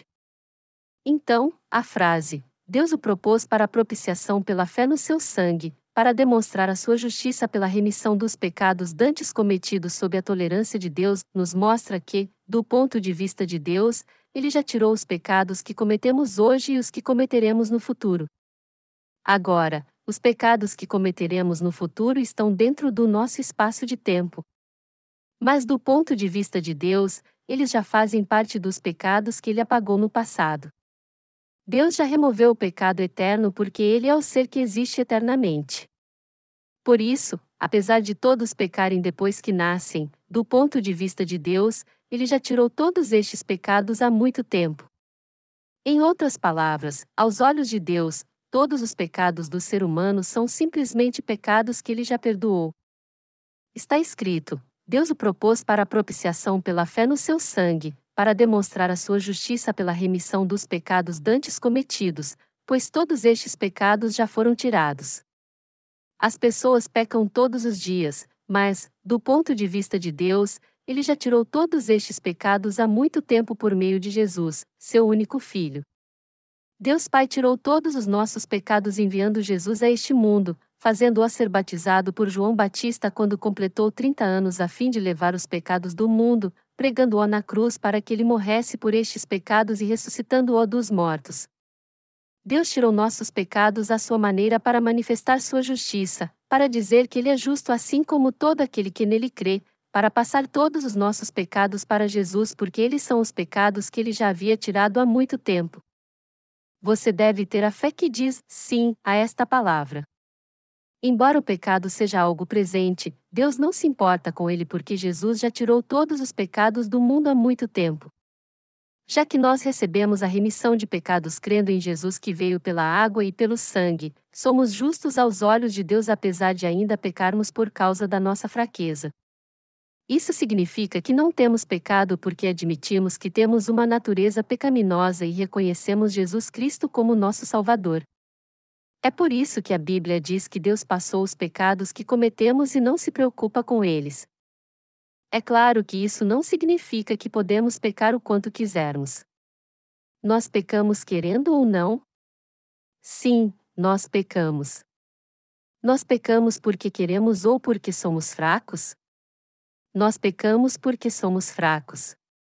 Nós não pecaríamos se fossemos invencíveis, pois saberíamos que seria pecado. Mas como é a nossa vontade? Ela muda de repente. Nós juramos e tomamos uma decisão pela manhã, mas mudamos totalmente e à noite dizemos: Por que eu fiz isso? Decidimos algo com toda firmeza à noite de novo. De manhã tomamos uma decisão firme e juramos de novo, algo que pode até durar um dia, mas dentro de um mês tudo terá vindo abaixo. Mas todos os pecados que cometemos, aos olhos de Deus, pertencem ao passado, mesmo que continuemos cometendo-os hoje em dia. Deus já perdoou todos os nossos pecados. É por isso que a Bíblia diz: para demonstrar a sua justiça pela remissão dos pecados dantes cometidos. Deus planejou essa obra da justiça e apagou todos os nossos pecados segundo seu plano. E ele diz àqueles que creem em Jesus Cristo que fez sua obra: Vocês são justos. Vocês não têm pecado. Isso significa que foi assim que Deus nos salvou do pecado. Você crê nisso? Você precisa entender essa verdade para crer em Deus e não ser derrotado quando Satanás te atacar. Mas quando nós perguntamos àqueles que creem na doutrina da justificação se eles têm pecado, a maioria deles diz que sim. Então dizemos: Nós não temos pecado porque Jesus já expiou todos os nossos pecados na cruz. E quando perguntamos o que eles irão fazer em relação aos seus pecados futuros, eles dizem que vão fazer orações de arrependimento. São estes que creem na doutrina da justificação. Todos que dizem que seus pecados são purificados fazendo orações de arrependimento são cristãos pecadores que defendem a doutrina da justificação. Você recebeu a remissão de pecados fazendo orações de arrependimento? Ou você a recebeu pela fé porque Jesus Cristo apagou todos os seus pecados ao vir a essa terra, levando todos eles com seu batismo, sendo condenado por eles, morrendo na cruz e ressuscitando dos mortos? Em que temos que crer para que todos os nossos pecados sejam tirados? Os pecados são tirados sempre que fazemos orações de arrependimento? Ou eles são tirados quando cremos que Jesus apagou todos eles pela água e pelo Espírito, nós nos tornamos justos crendo no Evangelho da água e do Espírito, não fazendo muitas orações de arrependimento. Se alguém matar uma pessoa esfaqueada e depois dizer: Eu sinto muito. Eu errei. Eu matei seu filho único. Eu sinto muito. Eu nunca mais vou matar alguém. Por favor, me perdoe, este pecado pode ser perdoado assim? Não, ele tem que pagar pelo seu pecado. Ele tem que ir para a prisão, receber a pena de morte ou de prisão perpétua. Caso contrário, como ele poderia ser perdoado dizendo apenas: Por favor, me perdoe? Tem um ditado coreano que diz: Se for só com palavras, você pode alimentar todos os coreanos com apenas uma tigela de arroz. Aqueles que creem na doutrina da justificação dizem que recebem a remissão de pecados sempre que fazem orações de arrependimento. Mas como eles podem receber a remissão de pecados com orações de arrependimento? Nós recebemos a remissão de pecados crendo que Jesus apagou todos os nossos pecados ao levá-los sobre si em seu batismo, sendo condenado e derramando seu sangue na cruz, defender essa doutrina da justificação é o mesmo que defender o ensinamento budista no qual eles dizem que podem tirar uma alma do inferno e levá-la ao céu tocando um gongo de madeira e recitando as escrituras budistas. A lei diz que, mesmo que alguém tenha pecado somente uma vez na vida, ainda assim ele é um pecador. Além disso, mesmo que não cometa pecado sua vida inteira, ainda assim o homem é pecador porque já nasceu em pecado e condenado ao inferno. Mesmo assim, as pessoas não admitem isso. Com que idade nós reconhecemos o pecado então? Nós reconhecemos os pecados que cometemos dos sete anos até o dia da nossa morte. Então, para que alguém seja considerado justo por Deus e aprovado por Ele segundo as obras da lei, do berço ao túmulo ele não pode cometer nenhum pecado em sua vida. Mas se ele cometesse um errinho que o levasse a pecar, mesmo se fosse sem querer, tudo estaria perdido. Por mais que ele tenha sido 99,9% perfeito o tempo todo, o pecado levaria tudo a perder. Por exemplo, vamos dizer que um monge budista entrou numa caverna e passou 40 dias meditando para se livrar dos desejos impuros do seu coração. Depois de 20 dias, ele tem um sonho com uma mulher. Ela aparece nua na sua frente e o tenta. A princípio, ele repreende a mulher e a manda embora, já que ele quer vencer a tentação, mas depois ele acaba gostando de ter aquela mulher ao seu lado a servindo. Assim, os 40 dias de meditação acabam indo por água abaixo. Um monge budista coreano muito famoso chamado Sungu Lee, que ficou muito conhecido por meditar por décadas em frente a uma parede, antes de morrer compôs este poema: Eu enganei muita gente, meus pecados são maiores do que a montanha mais alta. Eu cairei no infinito abismo do inferno e meu sofrimento não terá fim. Um pedaço do sol escaldante está no pico desta montanha azul ele deixou este seu último sermão budista e morreu. Ele estava dizendo: Eu vou para o inferno. Não tem problema algum ser humano tentar levar uma vida correta. Mas ele não tem como levar uma vida perfeita. Nós cristãos é que temos que levar uma vida justa e perfeita.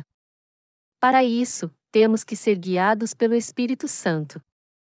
E também temos que nos lembrar de viver sempre para Deus, mesmo que um pecador religioso deste mundo tire o pus de um leproso ou morra no lugar de uma pessoa com câncer, por mais virtuosa seja sua vida, ele irá para o inferno se crer no amor que apagou todos os nossos pecados com o evangelho da água e do Espírito que Jesus nos deu. Se alguém não tiver essa fé, ele vai para o inferno. Para concluir, a doutrina da justificação é uma doutrina errada. A fé de alguém que tem pecado no coração, mesmo que creia no Evangelho da água e do Espírito, é errada porque ele ainda é pecador. Ele não pode deixar de ser pecador crendo apenas teoricamente no Evangelho da água e do Espírito, pois seus pecados só desaparecem realmente quando ele crê nele de coração. O mais importante é o resultado. Se você crê ou não, isso não tem importância para Deus. Mas como você pode ter pecado, já que você crê neste verdadeiro Evangelho? Por isso, aqueles que creem na doutrina da justificação acabam fazendo de Deus um mentiroso. Isso significa que ele não pôde apagar meus pecados do passado e do futuro. Quando o presidente da Coreia, Yel Sung-kim, estava vivo, eu pregava que Jesus tinha levado até os seus pecados quando foi batizado. Para ser mais exato, de sua parte, Deus já tirou os pecados das pessoas. Mas Il-sung quem era pecador porque tinha pecados e não cria que Jesus os havia levado através do seu batismo e da sua morte na cruz, e o havia salvado de todos eles assim. As pessoas creem em Jesus com a doutrina da justificação e acham que já receberam a remissão dos pecados que elas já cometeram, contudo, elas acham que precisam fazer orações de arrependimento para receber a remissão dos pecados que elas cometerão no futuro. Isso é o mesmo professar assim sua fé, Jesus, tu és um mentiroso. Uma fé como essa faz de Jesus um mentiroso, o líder de uma seita enganosa. Os líderes de cultos neste mundo tiram o dinheiro das pessoas em nome da fé. Mas nosso Senhor não é o líder de um culto. Jesus veio a este mundo para nos dar uma nova vida e apagar todos os nossos pecados de uma vez por todas. Ele tirou todos os pecados do homem ao ser batizado, pregado na cruz aos 33 anos, ao derramar o sangue do seu coração, ressuscitar dos mortos e nos salvar realmente do pecado. É isso mesmo. Jesus não é nenhum enganador. Mas se você ainda crê na doutrina da justificação, você está fazendo de Jesus um mentiroso. Se você disser, Jesus, me perdoe, por favor, depois de crer em Jesus por mais de 10 anos, isso é o mesmo que dizer que você quer que Jesus morra na cruz de novo. Você estará dizendo: Eu pequei e o meu coração está sujo de novo. Por favor, pague o preço por este pecado em meu lugar de novo. Mas se alguém quiser que seus pensamentos e seus desejos sejam purificados, ele tem que ir à fonte do Evangelho da água e do Espírito para se limpar por completo com a palavra de Deus. Ele tem que se purificar pela fé. Dentre aqueles que creem em Jesus neste mundo, os que têm pecado no coração estão realmente desagradando a Deus, se colocando contra ele e tornando-o um mentiroso. Você não deve crer na doutrina da justificação. Ela é uma das doutrinas enganosas dos cristãos. Antes de nascer de novo, por dez anos eu aprendi as chamadas doutrinas da justificação, da santificação e da predestinação, além de outras coisas que não faziam sentido. Para ser bem sincero, essas pessoas têm pecado apesar de dizerem que não têm. Os membros da seita da salvação na Coreia dizem que receberam a remissão de pecados. Mas o que acontece quando eles pecam? Eles dizem que não há problema se eles forem castigados nessa terra pelos seus pecados. Essa falsa fé teve início com aqueles que creem erradamente na doutrina da justificação. Eles dizem: Eu não tenho pecado porque creio em Jesus. Eu creio que Deus me considera sem pecado apesar de haver pecado em minha mente. Por isso, eu não tenho pecado. Mas aqueles que de fato receberam a remissão de pecados não têm pecado em sua mente. Você tem pecado na sua mente? Não, não tem. A Bíblia diz: para santificar, purificando-a com a lavagem da água, pela palavra. Efésios 5 horas e 26 minutos. Hebreus 9 horas e 14 minutos diz: Quanto mais o sangue de Cristo, que pelo Espírito Eterno se ofereceu a si mesmo imaculado a Deus, purificará a nossa consciência das obras mortas, para servirmos ao Deus vivo. E Hebreus 10 horas e 22 minutos também diz: Cheguemo-nos com verdadeiro coração, em plena certeza de fé, tendo o coração purificado de má consciência, e o corpo lavado com água limpa. Nós podemos ver nessas passagens que a Bíblia enfatiza o batismo de Jesus e sua morte na cruz. Cristo nos salvou de todos os nossos pecados ao ser batizado e ao morrer na cruz, Jesus levou todos os pecados da nossa mente. Melhor dizendo, ele levou todos os pecados que cometemos em nossos atos, os que cometemos em nossos pensamentos, os que cometemos sem querer e por querer, os que cometemos em nossa fraqueza e daí por diante. Quando cometemos pecado, ele fica gravado em nossa mente e ficamos com a consciência pesada. A nossa consciência é um detector de pecados. Jesus levou todos os pecados que atormentavam nossa consciência quando recebeu o batismo e tirou todos eles ao morrer na cruz. Foi por isso que Jesus limpou nossa consciência das obras mortas para que nós servíssemos ao Deus vivo. Às vezes nós enganamos nossa consciência. Quando nós estamos numa situação difícil, nós ignoramos a voz da nossa consciência e dizemos coisas que não estão no nosso coração para fugir dela. No entanto, Deus disse que já limpou nossa consciência das obras mortas. Jesus foi batizado e morreu na cruz a fim de que nós pudéssemos receber a remissão de todos os pecados que cometemos na nossa mente e ao longo de toda a nossa vida, basta crermos no seu batismo e no seu sangue. E mesmo que pequemos em nossa mente depois de recebermos a remissão de pecados, nós sempre teremos uma pureza perfeita se reconhecermos nossas falhas carnais e crermos na obra que Deus fez por nós. O Senhor apagou todos os nossos pecados com a água e com o sangue.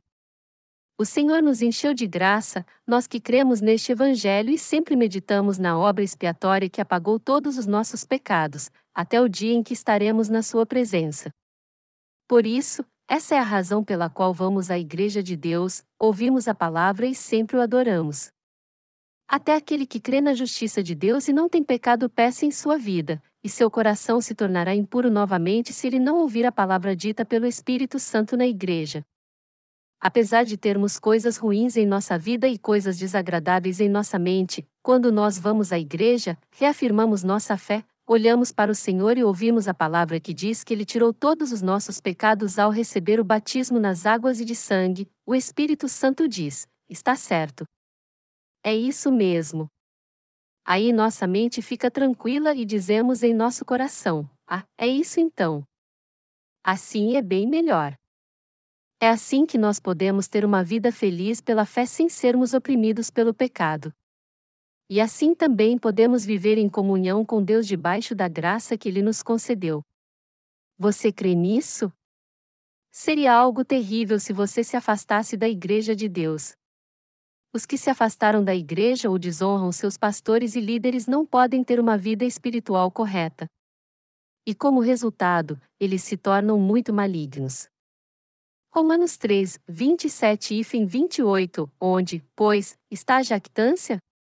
É excluída. Por qual lei? Das obras? Não, mas pela lei da fé. Concluímos, pois, que o homem é justificado pela fé, sem as obras da lei. A questão é se o pecado é tirado pela fé ou pelas obras, por meio de que evangelho as pessoas se tornam sem pecado? O apóstolo diz que alguém se torna justo pela lei da fé. No livro de Êxodo, Deus dá a lei ao povo de Israel e lhes mostra o tabernáculo e o sistema sacrificial de forma concreta. Então, o livro de Levítico diz em detalhes como o povo deve oferecer sacrifício para receber a remissão de pecados diante de Deus.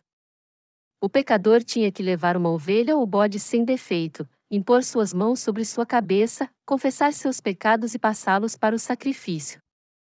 O pecador então o degolava e levava o sangue para o sacerdote. O sacerdote passava o sangue nas pontas do altar de ofertas queimadas, derramava o restante no chão, cortava o animal em pedaços e o queimava no altar de ofertas queimadas perante o Senhor.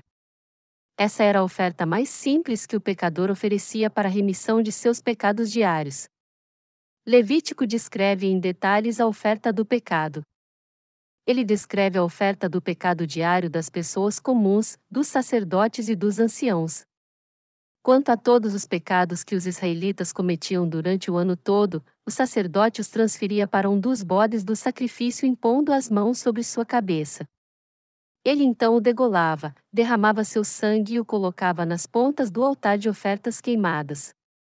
Depois ele entrava no santo lugar e ali espalhava incenso suave, passava o sangue nas pontas do altar e o espargia sete vezes sobre a arca. Ele então cortava o animal em pedaços e o queimava na presença de Deus. O sacerdote trazia então outro bode à presença do povo de Israel. Ele impunha as mãos sobre sua cabeça, confessava todas as iniquidades e pecados dos filhos de Israel, passava-os para a cabeça do bode e o enviava ao deserto pelas mãos de um homem designado para isso. Levítico 16, 20 21. Este sistema sacrificial foi estabelecido por Deus no Antigo Testamento para remir os pecados anuais dos israelitas. Segundo esta revelação do Antigo Testamento, Jesus veio a este mundo como o cordeiro do sacrifício e foi batizado da mesma forma que a imposição de mãos, derramou seu sangue na cruz e ressuscitou dos mortos para remir nossos pecados. Portanto, é assim que nós recebemos a remissão de pecados. A remissão de pecados é conseguida então pelas obras da lei? Não, nós recebemos a remissão de pecados pela lei da fé. A lei da fé aqui significa que só podemos receber a justiça de Deus crendo nas obras que Jesus Cristo fez por nós. Deus estabeleceu o sistema sacrificial no Antigo Testamento como a promessa da salvação. Para cumprir essa promessa, Jesus veio a este mundo e levou todos os pecados sobre si ao receber o batismo, ao morrer na cruz para pagar o preço por todos eles e ressuscitando dentre os mortos. Nós recebemos a remissão de pecados crendo em Jesus. É por isso que a justiça de Deus não pode ser alcançada pelas obras da lei. É por isso que nós não podemos ser soberbos por ter recebido a justiça de Deus. A Bíblia diz que o homem é justificado pela fé e não pelas obras da lei, e nós nos tornamos justos crendo que Deus apagou todos os nossos pecados através do ministério do seu Filho que foi profetizado no sistema sacrificial. Romanos 3, 29 30 É Deus somente dos judeus?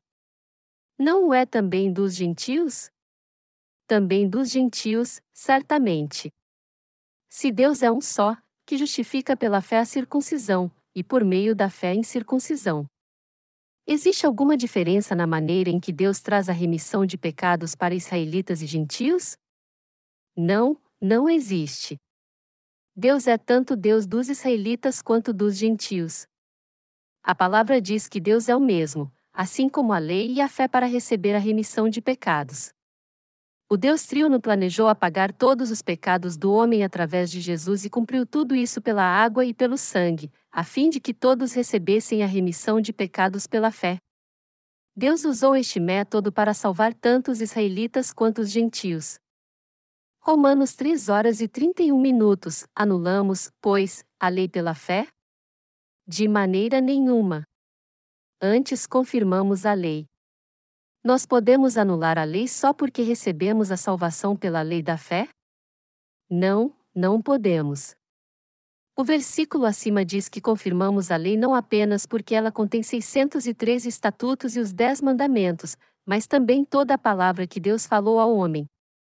Pela fé nós confirmamos a lei mais ainda, pois por ela nós passamos a conhecer o pecado e recebemos a remissão de pecados crendo que o Senhor nos salvou segundo o sistema sacrificial estabelecido por ela.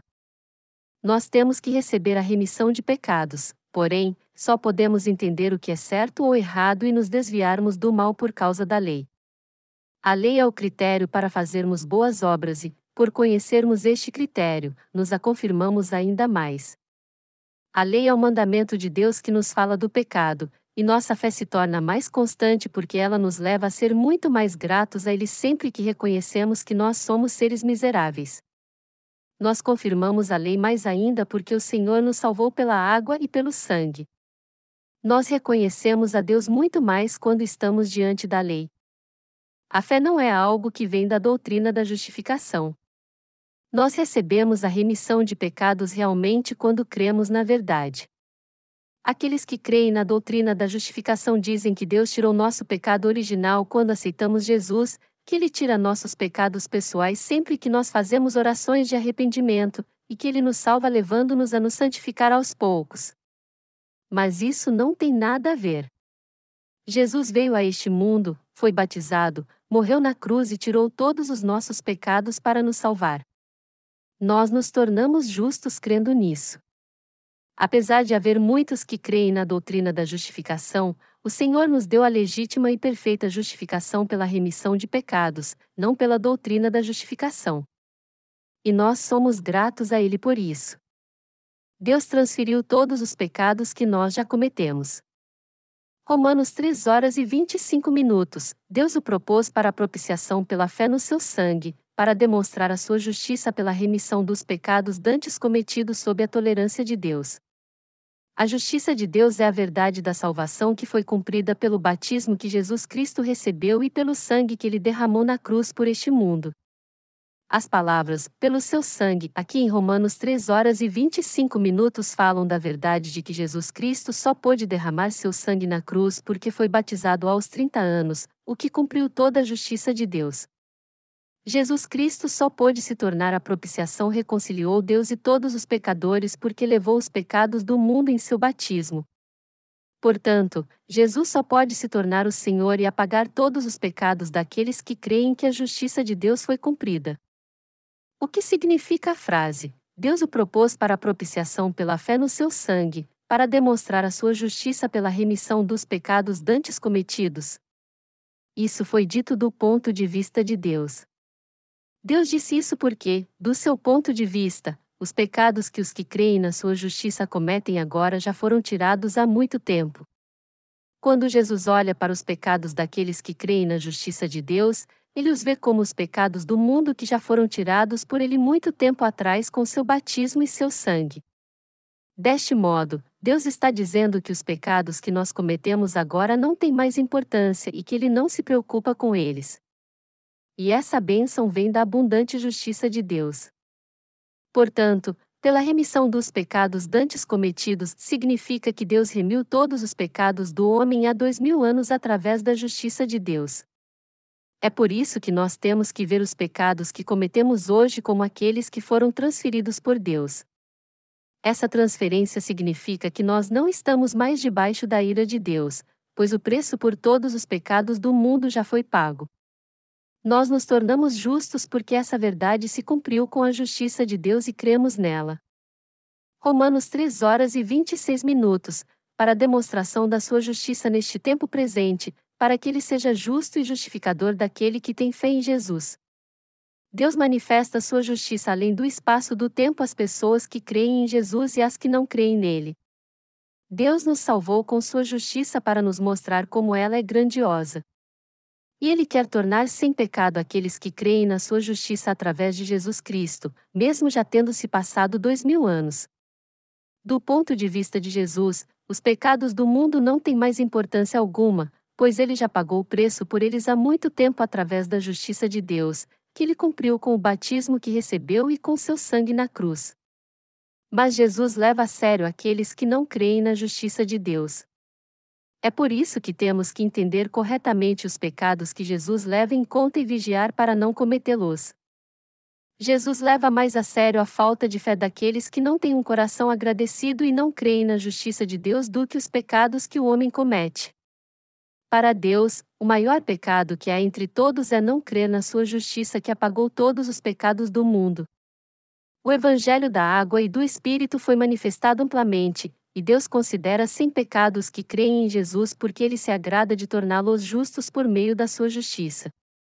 Isso acontece através da justiça de Deus e não através da doutrina da justificação para a demonstração da sua justiça neste tempo presente, significa que Jesus Cristo veio a este mundo e demonstrou sua justiça ao ser batizado por João Batista e derramar seu sangue na cruz. Deus enviou seu único filho e o fez ser batizado por João Batista, pregado na cruz e demonstrado sua justiça a toda a humanidade.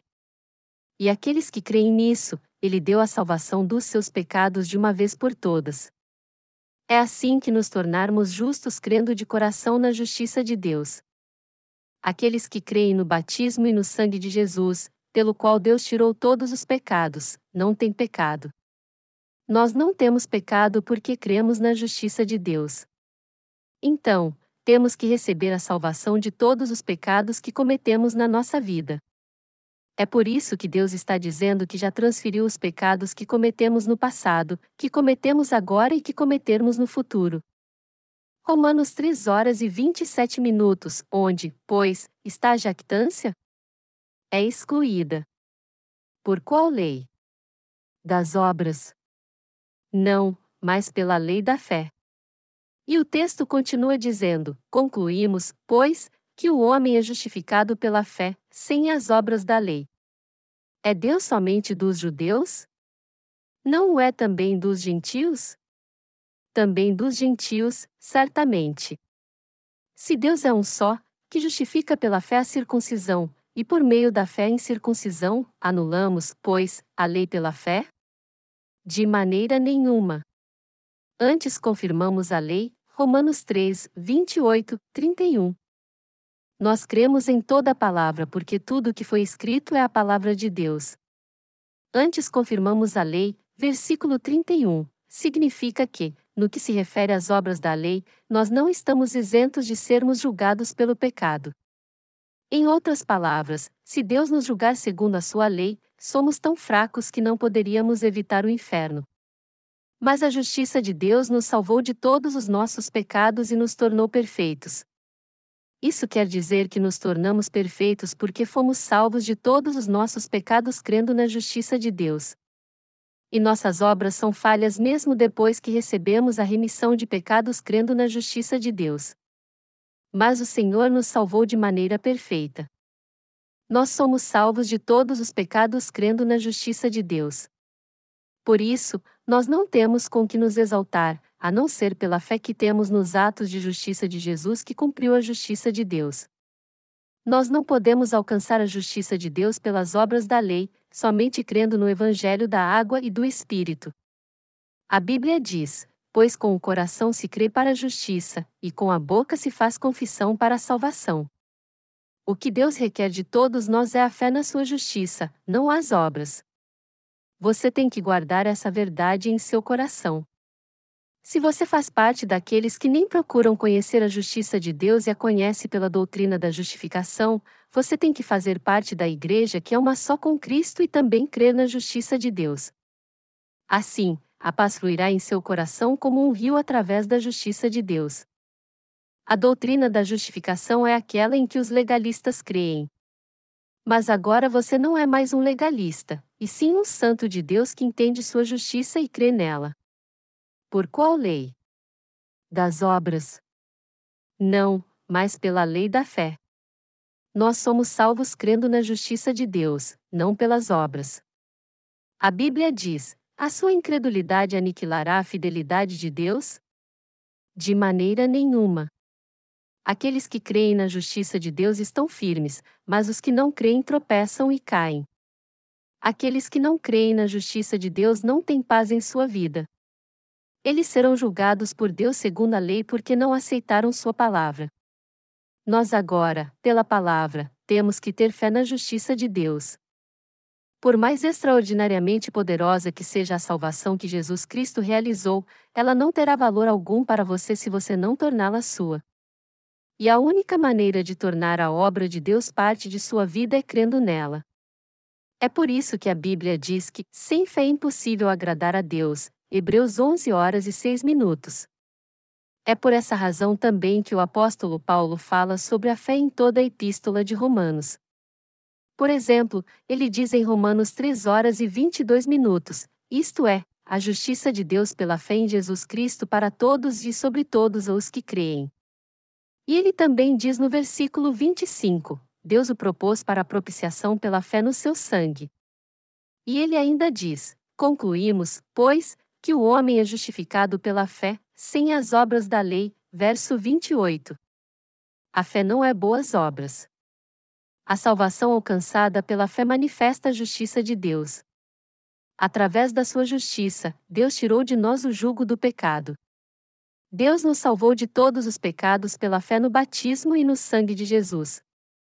Romanos 3 horas e 28 minutos. Concluímos, pois, que o homem é justificado pela fé, sem as obras da lei. A justiça de Deus traz a remissão de pecados àqueles que creem nela. O homem não é considerado justo, sem pecado, quando guarda a lei, faz orações de arrependimento e defende a doutrina da justificação. Isso só é possível quando ele crê na remissão de pecados que foi cumprida pela justiça de Deus. A maioria dos cristãos atualmente vê a justiça de Deus como a doutrina da justificação, que foi criada pelos teólogos. Mas nós temos que entender bem que a doutrina da justificação e a justiça de Deus são muito diferentes. A justiça de Deus foi cumprida pelo batismo e pelo sangue de Jesus, mas a doutrina da justificação surgiu na mente de alguém que tinha um QI que ia no máximo de 120 a 140. Essa é uma doutrina criada pelos teólogos quando perceberam que não poderiam evitar o pecado enquanto vivessem neste mundo. Deste modo, eles procuraram entender a justiça de Deus com seu raciocínio e concluíram que Deus considera alguém santo, um santo sem pecado, quando ele apenas crê em Jesus. Qualquer um pode criar uma doutrina como esta. Mas eu quero esclarecer que a justiça de Deus não é uma doutrina feita por homens. Romanos 3 horas e 29 minutos. É Deus somente dos judeus? Não o é também dos gentios? Também dos gentios, certamente. Está escrito aqui que o Evangelho da Justiça de Deus salva do pecado todo aquele que crê nele. O Evangelho da Justiça de Deus não opera em raça ou nação em particular, mas em todos neste mundo que creem nele. Deus é o Deus dos judeus e dos gentios também. Isso porque todos foram criados por ele e os seus pecados já foram purificados pela justiça que ele deu ao homem. Todos que creem na justiça de Deus recebem a bênção de se tornarem alguém sem pecado. Deus é o Deus daqueles que creem na sua justiça. Romanos 3 horas e 30 minutos. Se Deus é um só, que justifica pela fé a circuncisão, e por meio da fé em circuncisão. A justiça de Deus que os israelitas, os descendentes de Abraão, e todos os outros povos alcançam pela fé a mesma. Deus se preocupa com todos que creem na sua justiça porque Ele é um Deus de justiça. Deus chama de justos aqueles que têm fé na sua justiça, mas ele não considera justos aqueles que não creem na sua justiça, apesar de eles crerem em Jesus. Nós temos que nos lembrar que Deus não reconhece esse tipo de fé. E você tem que dar graças a Deus por ter se tornado justo ao crer na sua justiça. O meu desejo é que a bênção da justiça de Deus esteja com você para sempre. Deus confirma a lei com firmeza. Romanos 3 horas e 31 minutos. Anulamos, pois, a lei pela fé? De maneira nenhuma. Antes confirmamos a lei. Como aqueles que se tornaram justos crendo na justiça de Deus entendem a sua lei? Eles anulam a lei? Não, ao contrário, aqueles que creem na justiça de Deus conhecem mais o pecado através da sua lei. Nós somos muito gratos porque a palavra da lei que Deus nos deu nos ensina como é importante sua justiça. Pode ser que haja alguém que se tornou justo crendo na justiça de Deus, mas por não estar debaixo da lei, tem medo de ser como aqueles que pecam direto. Você certamente não deve se preocupar com isso porque, apesar de ter sido oprimido pela lei no passado, você já se tornou um justo que anda pela lei da salvação do amor e crê nela. Há muitos que, depois de crerem na justiça de Deus, se preocupam com o que vai acontecer com eles se fizerem algo errado. Mas sua natureza é fraca mesmo. É por isso que Deus te salvou de todos os seus pecados com sua justiça. Portanto, eu espero que você olhe bem para o seu homem interior e seja alguém que compartilhe o amor da justiça de Deus com todos os homens, dando muito mais ações de graças a Ele que nos deu a palavra do Evangelho da água e do Espírito. Deste modo, você também será um servo da justiça de Deus. A justiça de Deus se torna ainda mais radiante através da sua lei. Elas se completam. Deus nos salvou com sua justiça, mas não anulou a lei. A lei de Deus é eterna e perfeita porque ele a planejou e a cumpriu. Nós alcançamos a justiça de Deus crendo em Jesus como o nosso Salvador que cumpriu o Evangelho da água e do Espírito nós podemos ver que a função do Evangelho da Água e do Espírito são 1. Acabar com a soberba da justiça do homem. Romanos 3, 27 e 28. 2. Apresentar às pessoas um único caminho para a salvação. Romanos 3, 29, 30, 3. Ao contrário do que diz algumas pessoas, o Evangelho não anula a lei de Deus, ele a torna perfeita. Romanos 3 horas e 31 minutos. O apóstolo Paulo fala da salvação do pecado crendo na justiça de Deus e não na lei. Todavia, ele diz que a justiça de Deus não anula a lei, mas a torna ainda mais constante. É por isso que a lei manifesta a justiça de Deus.